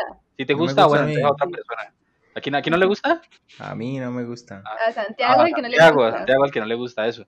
Y que al final entonces el detective dice, como que muestra, ah, da, da ahí implícitamente dice, mire, yo no estoy loco. Bueno, así infinidad de, de- de películas, eh, bueno, cientos de películas en las que como que al final la duda se tira para un lado, se tira para el otro, pero lo hacen de una manera como un poco más... eh, sí, Delicadita. como- más delicadito, como incluso hasta más, eh, es más artístico así, es que a mí esto me, me molesta, como la agenda que tiene me molesta. Pero Eh, mira que esta, e- e- esa agenda yo creo que también tiene que ver con el momento en el que se hace, ¿no? no es que es, es complejo hace- hacer una película más menos religiosa en, en ese momento, porque creo, creo que el cine no- todavía no estaba jugando a esas cosas, o sea, los ejemplos que hemos dado, los padres son tipos que o son héroes o son personajes en un proceso de redención hacia lo heroico. Hablamos de Stigmata, que es un personaje que se está redimiendo, el padre Brunner que se está redimiendo, el del exorcista que, que es, es un super padre, o sea, ese señor es, eh, está ese señor y después, qué sé yo, el papa, una cosa así, o sea, son, son tipos fuertes. Y poquitos personajes tienen la presentación que tiene el cura del exorcista, o sea, increíble, una cosa así, pero Claro, su entrada ahí en las escaleras, eso es... sí, o es que ni, ni Rocky Balboa tiene una presentación. Pero también es como la representación, sí, porque eh, muy antigua, ¿no? Como cuando llegan los padres con la maletica y tienen que abrir y sacar cosas, como sacar el escapulario, como si fueran sí, como Van Helsing, que va sacando las Van armas. Es un poco así, como vamos a enfrentarnos al mal, pues soy un mercenario y vamos a acabar con esta mierda. Para sacar la Pero, artillería. Sí, y comienza a sacar agua bendita y cosas así. Sí, y eso Y es una maleta repleta, eso solo le falta que saque estacas y balas de plata Sí. para allá. pa- para acabar con el mal. Eh, es súper interesante y eh, la cosa sería pensar si, si a una hora se repite. ¿Todavía vemos a los padres de esa manera? No, ya incluso en las representaciones culturales ya, ya está muy... eh, ya se ha transformado esa imagen del cura, ya no es la persona confiable, ya es un- una persona que quizás en las representaciones aparece como quien puede dar consejos, pero si hay un, un cu- es que es más, ustedes ya no pueden ver curas y niños en una película ya de la misma manera. O sea, eso ya no pasa, ya hay una duda, ¿no? Como, "Mm, ¿se cura qué?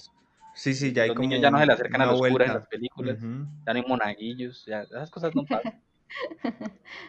Y es mejor.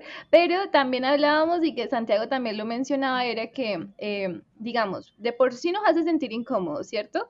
Y encima siempre las poseídas son mujer- mujeres o muchachas y siempre les ponen un vestido blanco. Y en algún momento el demonio va a coger y va a alzarse la faldita un poquito y va a decirle como, ah, sí, padre, ¿te gusta lo que ves?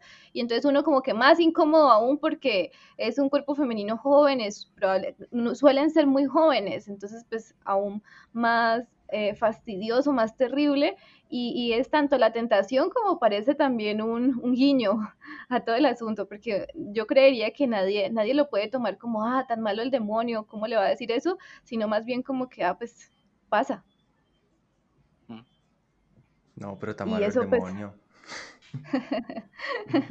Pero no sé, a mí no, no me parece tan Sí, no, mal. pero es que ta- también es como, como el asunto, ¿no? Porque, o sea, es como, como tentadas a, a un personaje que se supone es, es, o sea, espiritualmente es muy fuerte. Co- ¿Cómo, se, ¿Cómo, cómo cómo se le dice?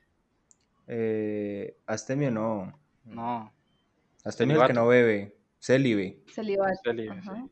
Por eso, ¿cómo, cómo tentas a una persona que, que se supone desde su construcción mental y espiritual es, es, es- o sea, es inamovible? Pues solamente quedaría el cuerpo, ¿no? Que, que se supone es, el, es el- en la religión el gran pecado. O sea, el pecado de la carne es el pecado que condena al final a los sujetos. Y pero lo raro es eso. ¿Han visto alguna película donde el padre medio lo piense? No, no pasa. De pronto creo que en la del rito, que también la habíamos mencionado en un momento dado, porque el padre, por ejemplo, ahí el padre no es esa figura súper fuerte. Nos convence que el padre es bueno y luego el giro de tuerca, el padre no era tan bueno, o más bien se pudo corromper, porque igual se pueden corromper.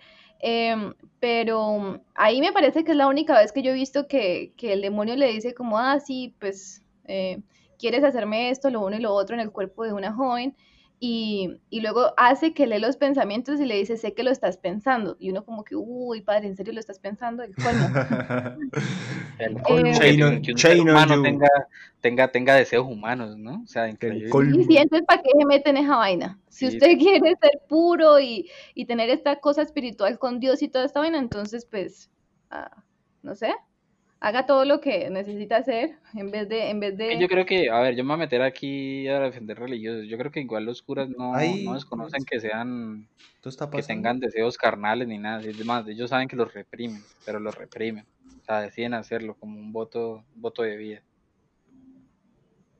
Sí, claro, Pero es que pues, ese, ese es, es, es, lo que entrega, ¿no? Se supone que entregas el cuerpo porque lo que estás construyendo es el espíritu. Igual estamos hablando de los, de los, de los padres, ¿no? De, de, del padre católico, porque pues los protestantes ya sabemos que hacen su familia y tal, y tienen esposa. Y sí, no, son, son muy diferentes. Incluso los padres protestantes siempre le critican eso a los católicos, que es cómo porque... se les ocurre renunciar a eso, eso crea perversiones, no sé qué. Claro, y el claro, asunto de, de crecer y multiplicados.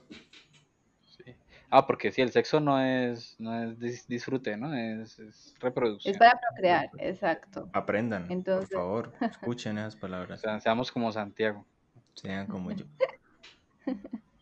Pero sí, y, pero es eso, como que a mí me parece también mucho más coherente el de los protestantes, como hacer familia y tal, me parece bastante coherente. Diría yo que... Ah, que igual que los católicos son incoherentes. Sí, un poco. Ay, ¿Para qué? ¿Para qué? En pues este podcast no somos amigos de los católicos, lo dijo Mafe, no yo. No, no. Mafe no es amiga de los católicos.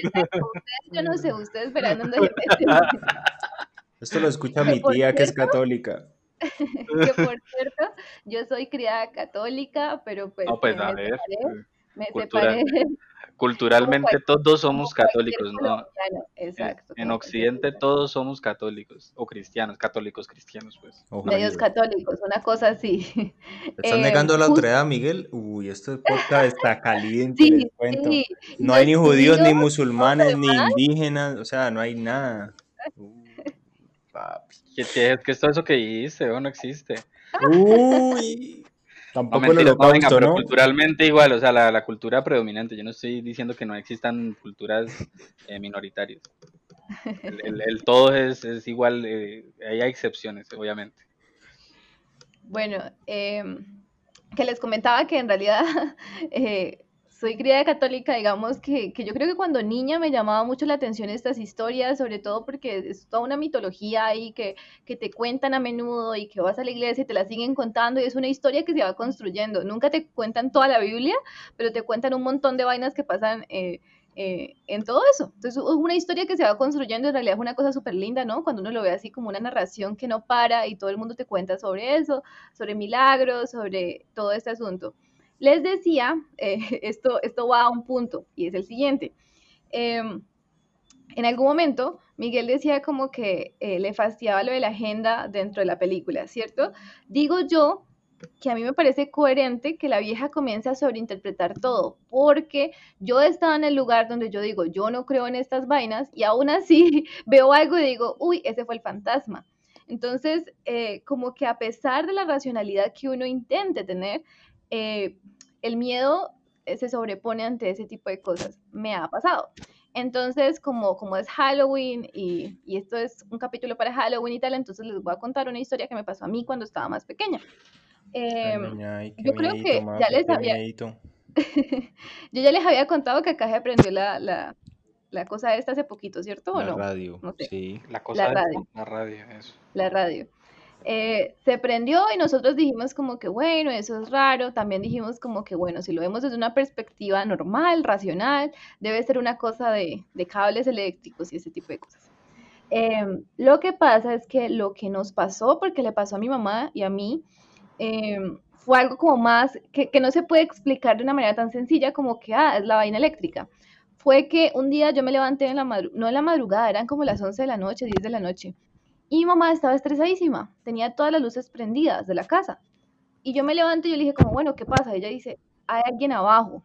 Entonces yo le dije, ¿cómo así? ¿Cómo así que hay alguien abajo? Sí, alguien está moviendo los asientos. Y efectivamente, yo escuchaba cómo cogían los asientos, eran unos asientos de plástico porque teníamos una sala de videojuegos, y los azotaban contra el piso. Entonces escuchaba cómo los arrastraban y los tiraban. Y entonces yo ahí pues quedé totalmente levantada. Mi mamá estaba hablando con la vecina por la ventana diciéndole pues que estuviera abajo, que mirara por la ventana a ver si veía algo allí.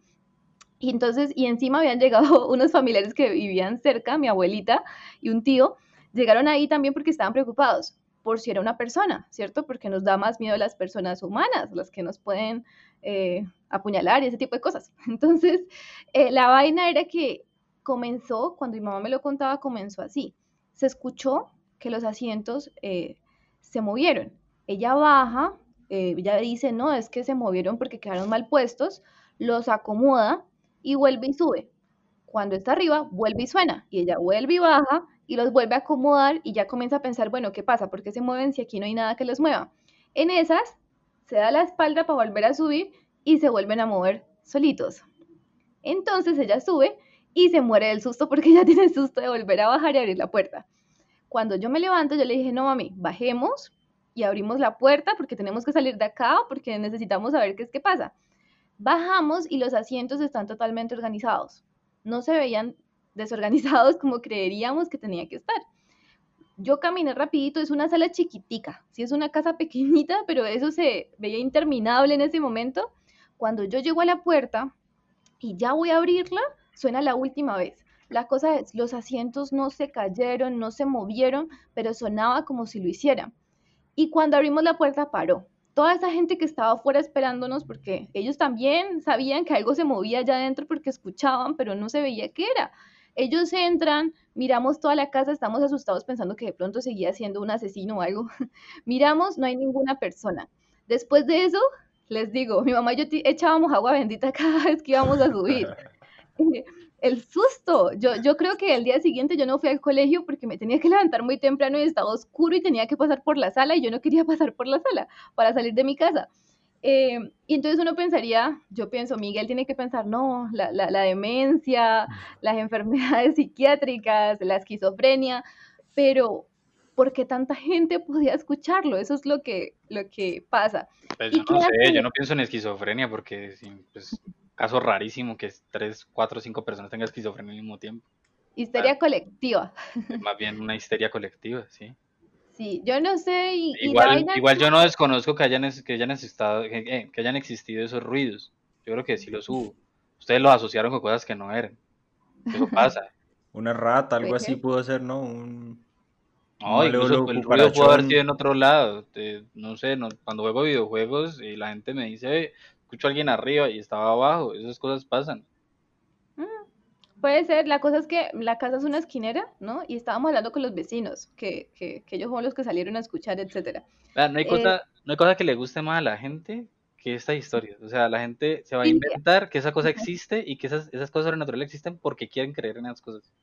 A mí me encantan las historias de terror, eso sí, y, y, la verdad como que, pero ¿sabes cuál es la vaina con este tipo de cosas? Como que te pasan, y yo aún digo, yo soy atea, pero la cosa es que aprendí a vivir con ello. O sea, yo no tengo aquí la crisis existencial, la que mencionábamos, por ejemplo, como en Los Miserables, eh, el policía que persigue a Jim Valjean, que en un momento dado sus principios, sus creencias, eh, sí, ya ves, eh, cuando sus creencias se ven contrapuestas y se da cuenta de que eso es lo que creía no vale la pena y se suicida, a mí no me pasa eso.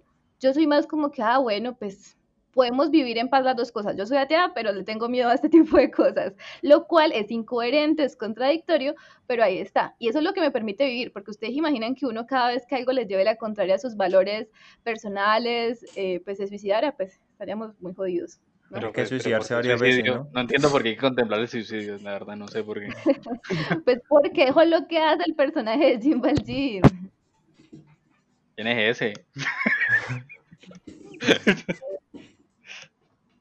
Ve, eh, sí, pues la, pues la verdad es que esa historia a mí, yo la escucho, yo que la gente se, se, emociona con eso y me alegra porque es narrativa y, me gusta. Pero, pero pues bueno, yo me asusté, yo siento miedo, siento miedo en este momento. Sí, pero vos sentís miedo a cualquier cosa. El mismo día que estamos viendo la película, vos estabas asustado, yo ahí al lado diciendo, ah, tengo miedo. Tengo miedo. Vos vieras, vos vieras que antes de que pasara la escena de las 3 de la mañana en la película, eh, Santiago es que "Ah, las 3 de la mañana y yo que pero, pero asustado, pero asustado. Es que Pero Miguel no entiende, sí. Miguel, Miguel, Miguel no entendió la parte de la hora del diablo y todas las cosas. Bueno, muchacho. Pero, pero bueno, ¿quién le pone un horario al diablo? Yo no entiendo. La, la mitología cristiana en la que estamos metidos. No, pero es pues puntual, pa, no ¿Por sé, qué no puede ser man- puntual? O sea, no, pues, tipo bueno, con principios. Entonces, ¿será que el man, el man de pronto es que está por, por contrato laboral y no por prestación de servicio? Entonces, tiene como unas horas fijas en las que tiene que aparecer. Claro, claro, y que y, y, pues lo explican y tal, pero pues sí es una cosa muy rara. Es como todo lo que se oponga a algo relacionado con Jesús es satánico. Entonces, si Jesús murió a las 3 de la tarde, eh, el opuesto es algo satánico y punto. Eh, eh, Jesús murió en una cruz y si la cruz está al revés, satánico. Ese tipo Ah, de cosas. pille, pille que Naruto hace cuando va a hacer Kagebushin, sa- y cuando va a hacer clones de sombra, le hace una cruz. Ese man es satánico. Ah, Es un muñeco satánico, señor. Sí, Los muñecos son re satánicos. Ah, los van a sacar de contexto, van a coger ese pedacito y lo van a mandar en cadenas de WhatsApp para que la gente no deje que los niños vean Naruto. Otro Y- podcast sobre por qué Naruto es satánico. Y el, creador de Naruto es un man que se llama Raúl Álvarez, para que le pongan cuidado. Para que lo compartan en WhatsApp también. Eh, ¿ustedes no tienen ninguna historia? ¿A ustedes nunca lo han asustado? ¿Nunca? No, mira que a mí no me han asustado, pero sí he escuchado muchas. Nunca lo he vivido, pero sí, sí me crié con muchas historias que realmente eran muy fuertes. Y ahí es donde yo digo, es, es que es muy raro, o sea, que, que me pasa como lo mismo que le pasa a Mafe, o sea, uno, uno, uno, uno quiere no creer en esas cosas porque pues uno ha tenido como una, una, una cierta, cierta educación que le ha, le ha dotado como de una racionalidad. Pero, pero es muy complejo uno, uno pensar que es que, por ejemplo, cuatro, cinco, seis, siete personas de la familia de uno terminen inventándose cosas que, que, que a todo mundo le dé como lo... No sé, es, es difícil pensar. Hay- O hay algo colectivo. cosas. La historia Por está eso. de esas cosas. La gente le gusta completar las historias de otros.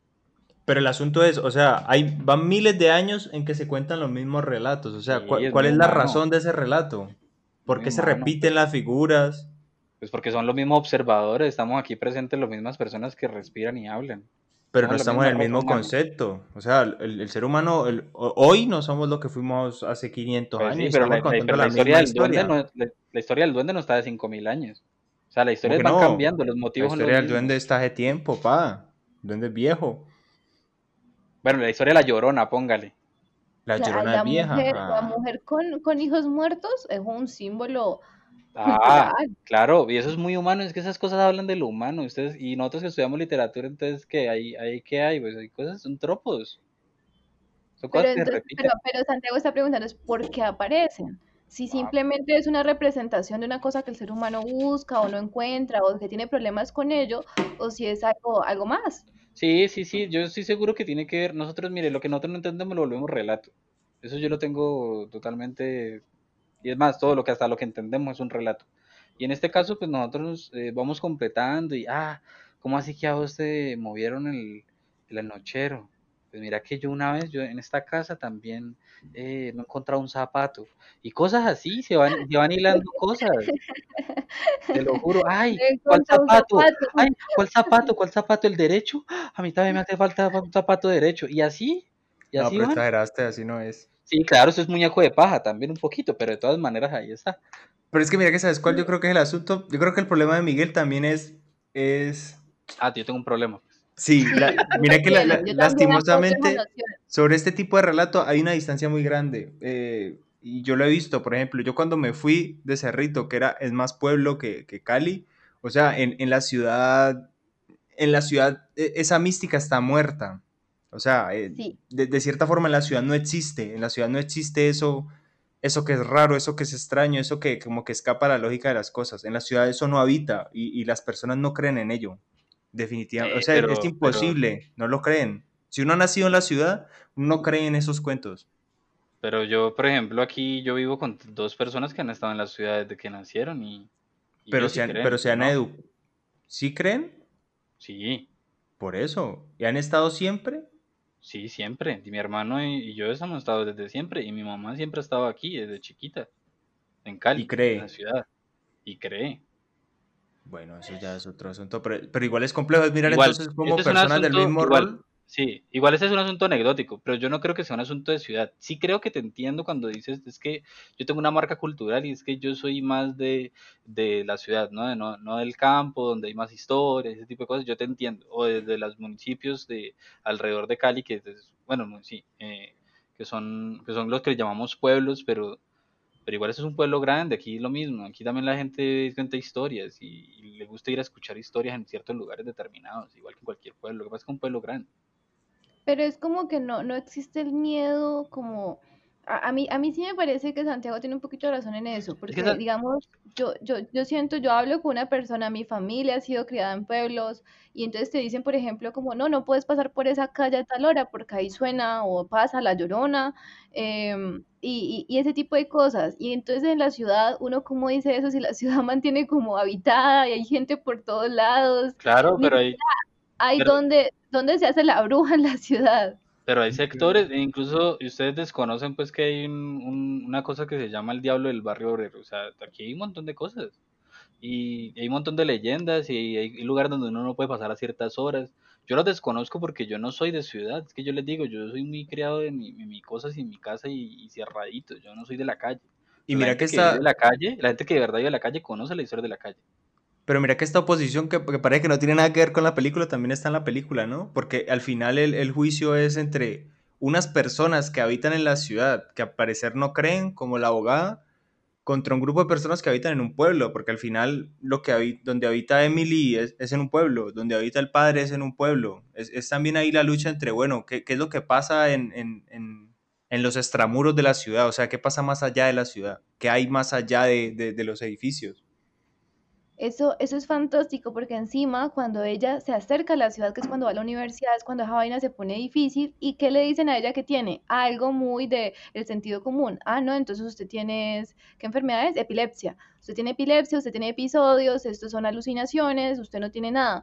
Y es cuando vuelve ya al pueblo porque la enfermedad es demasiado grande, eh, siendo espiritual o física, lo que sea, que le dicen como que no, ¿y por qué no intentamos con una cosa más, pues lo que nosotros creemos, que sería el exorcismo? En plan, Miguel, si tú te enfermas, si por ejemplo, ah, ya sé, estás pequeñito, ¿le has preguntado a tu mamá si algún día te vol- eh, si algún día se te volteó el cuajo? Ay, el cuau. Mal de No, ojo. El mal de ojo. ¿No te, no te pasó o no le has preguntado? no, no le preguntó. La preguntarle y Ah, te bueno, volteó- se te volteó el Pues yo cuajo. dije, no. Tenés pura cara de que te volteó el cuajo. y no lo arreglaron, no lo llevaron donde una persona, un, un santero, un indígena, para que te cogiera patas arriba y te eh, echara humo en la carita. Yo Para creo que, yo creo que por eso ustedes quedaron así. ¿A Santiago sí le pasó? No, ¿O sí. No, ¿Sí creo que me hicieron ojo. Ojo sí me hicieron. ¿Sí alogiaron. Ah. Y la, a mí me ¿Cómo es que es? encanta, A mí me encanta eso. ¿Cómo es que es que lo miraron muy fuerte?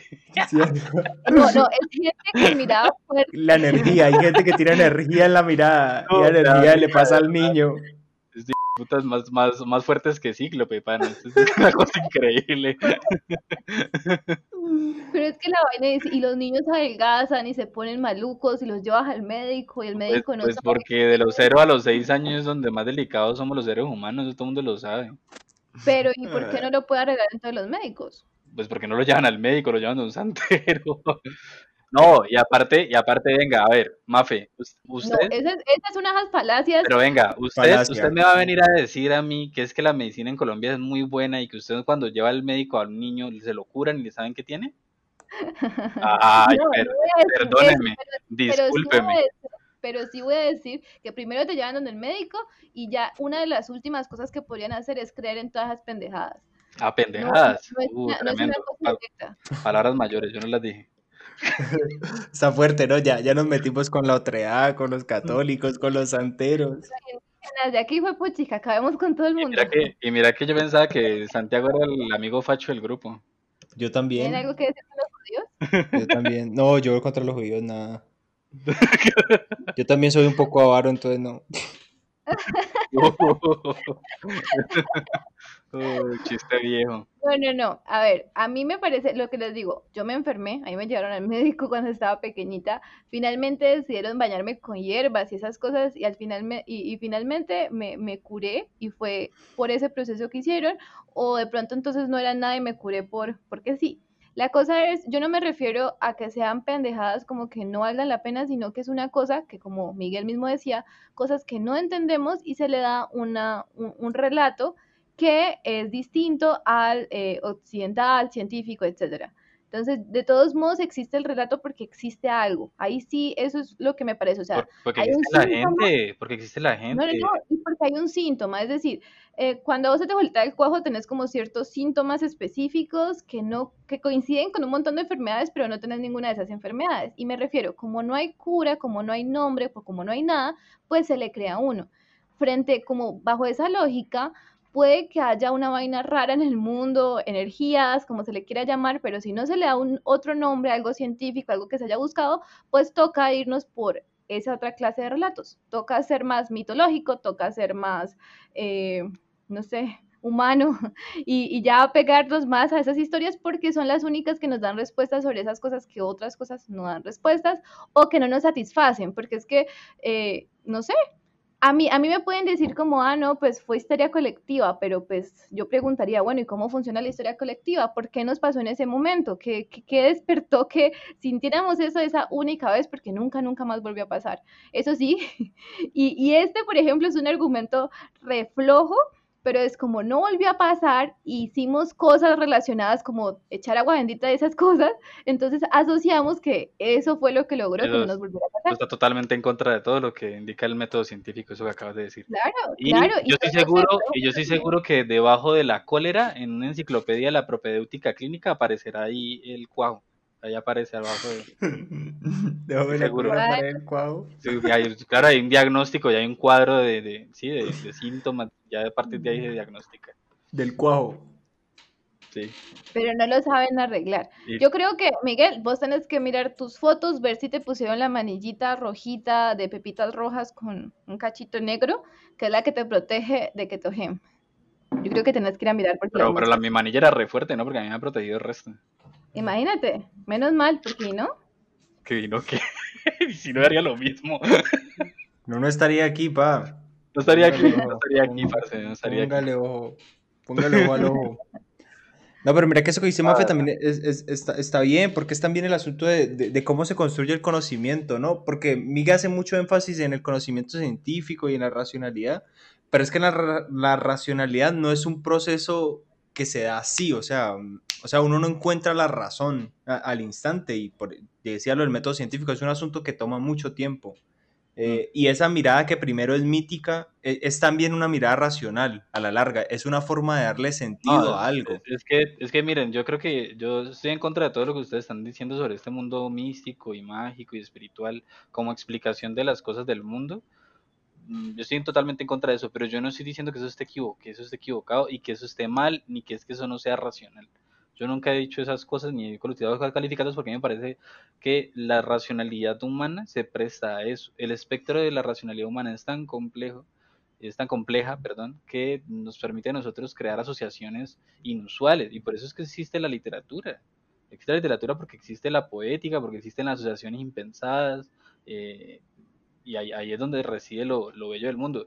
Yo no creo que hubiera mm, literatura si la gente no se pensara ese tipo de cosas como se las piensan al hablar de al hablar del, del duende y del y de la bruja y la llorona y, y- y los y el cuajo. y los muebles que escucharon moverse y, que no se movieron. Ese tipo de cosas pasan y son los que enriquecen la vida. Mi vida no es, no es rica en nada de eso. Yo nada, bueno, Es rica de racionalidad. historias, pero yo las descalifico ahí mismo y incluso son historias que las que he vivido con mi hermano y mi hermano las cuenta de una manera eh, y yo las cuento igualito de todas maneras con los mismos detalles y todo, pero de, mi conclusión es es otra cosa. Eh, le doy una explicación que es y Diego, por lo menos mi hermano se queda en, en, pues, que En la otra. asma y el espíritu y, y bueno. Definitivamente somos seres que le quieren dar sentido a, lo que percibimos, a lo que vemos. Eh, yo diría que lo que nos hace ser seres humanos justamente es esa búsqueda de sentido en todo, es ver las nubes y verles formita a las cosas, eh, ver el tomacorriente y ver una carita, que por cierto tiene un nombre psicológico, pero ya no me acuerdo en este momento cómo es que es. Yo también siempre me olvidé. Lo, de ver caras en, en conciertos. Las cosas, en todo lado. Y lo hace nuestro cerebro automáticamente. Por ejemplo, eso, eso explicaría muchas cosas eh, relacionadas al miedo, a los sustos, porque pues vas por el mundo viendo caras en todo lado porque tu cerebro te lo dice. Entonces, el cerebro... Para, idolia. Ajá, para Italia. Y, y, eso explicaría muchos momentos eh, asustadizos. Yo diría también que a veces nos queremos proteger a nosotros mismos, a nuestras creencias, a nuestros ideales, bajo ciertos pretextos. Entonces, por ejemplo, si yo soy creyente, si yo creo en este tipo de cosas, en algo después de la vida, en toda esta vaina, veo algo y pues puedo pensar, ah, esto es una prueba de eso que yo creo. Eso también tiene un nombre, ver todo como una prueba de lo que uno cree. Y si por el contrario yo no creo en eso en lo absoluto y me pasa algo sobrenatural, pues yo simplemente decir, ah, no, eso es un truco de la luz, eso es que tengo fiebre, eso es que tal cosa, y simplemente se puede descalificar porque estamos protegiendo nuestros valores eh, personales y lo que le da sentido a nuestra vida.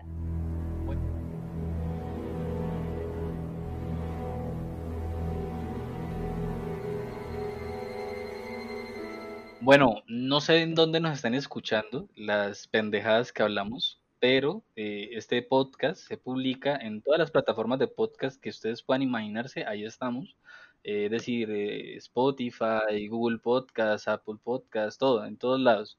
Y además estamos en, en YouTube, somos youtubers. Y, también estamos en Facebook y en Instagram. En Twitter no estamos porque no nos gusta la controversia. Al menos no escrita. Nos gusta decir barrabasadas es aquí para que la puedan sacar de contexto y utilizarla en nuestra contra. Eh, también justamente nos volvimos youtubers sin querer, pero pues ahí estamos pasando de... Del anonimato al desprestigio. Este fue nuestro intento de especial de Halloween, el primero. Esperemos que vengan otros. Ya pueden decir chao ustedes. Chao. Chao. Cuiden sus espaldas y miren el rincón del techo. Y cuidado a las 3 de la mañana. Ay. Sí, no se levanten a esa hora. A esa hora yo le digo a mi tío que vaya y. Ay.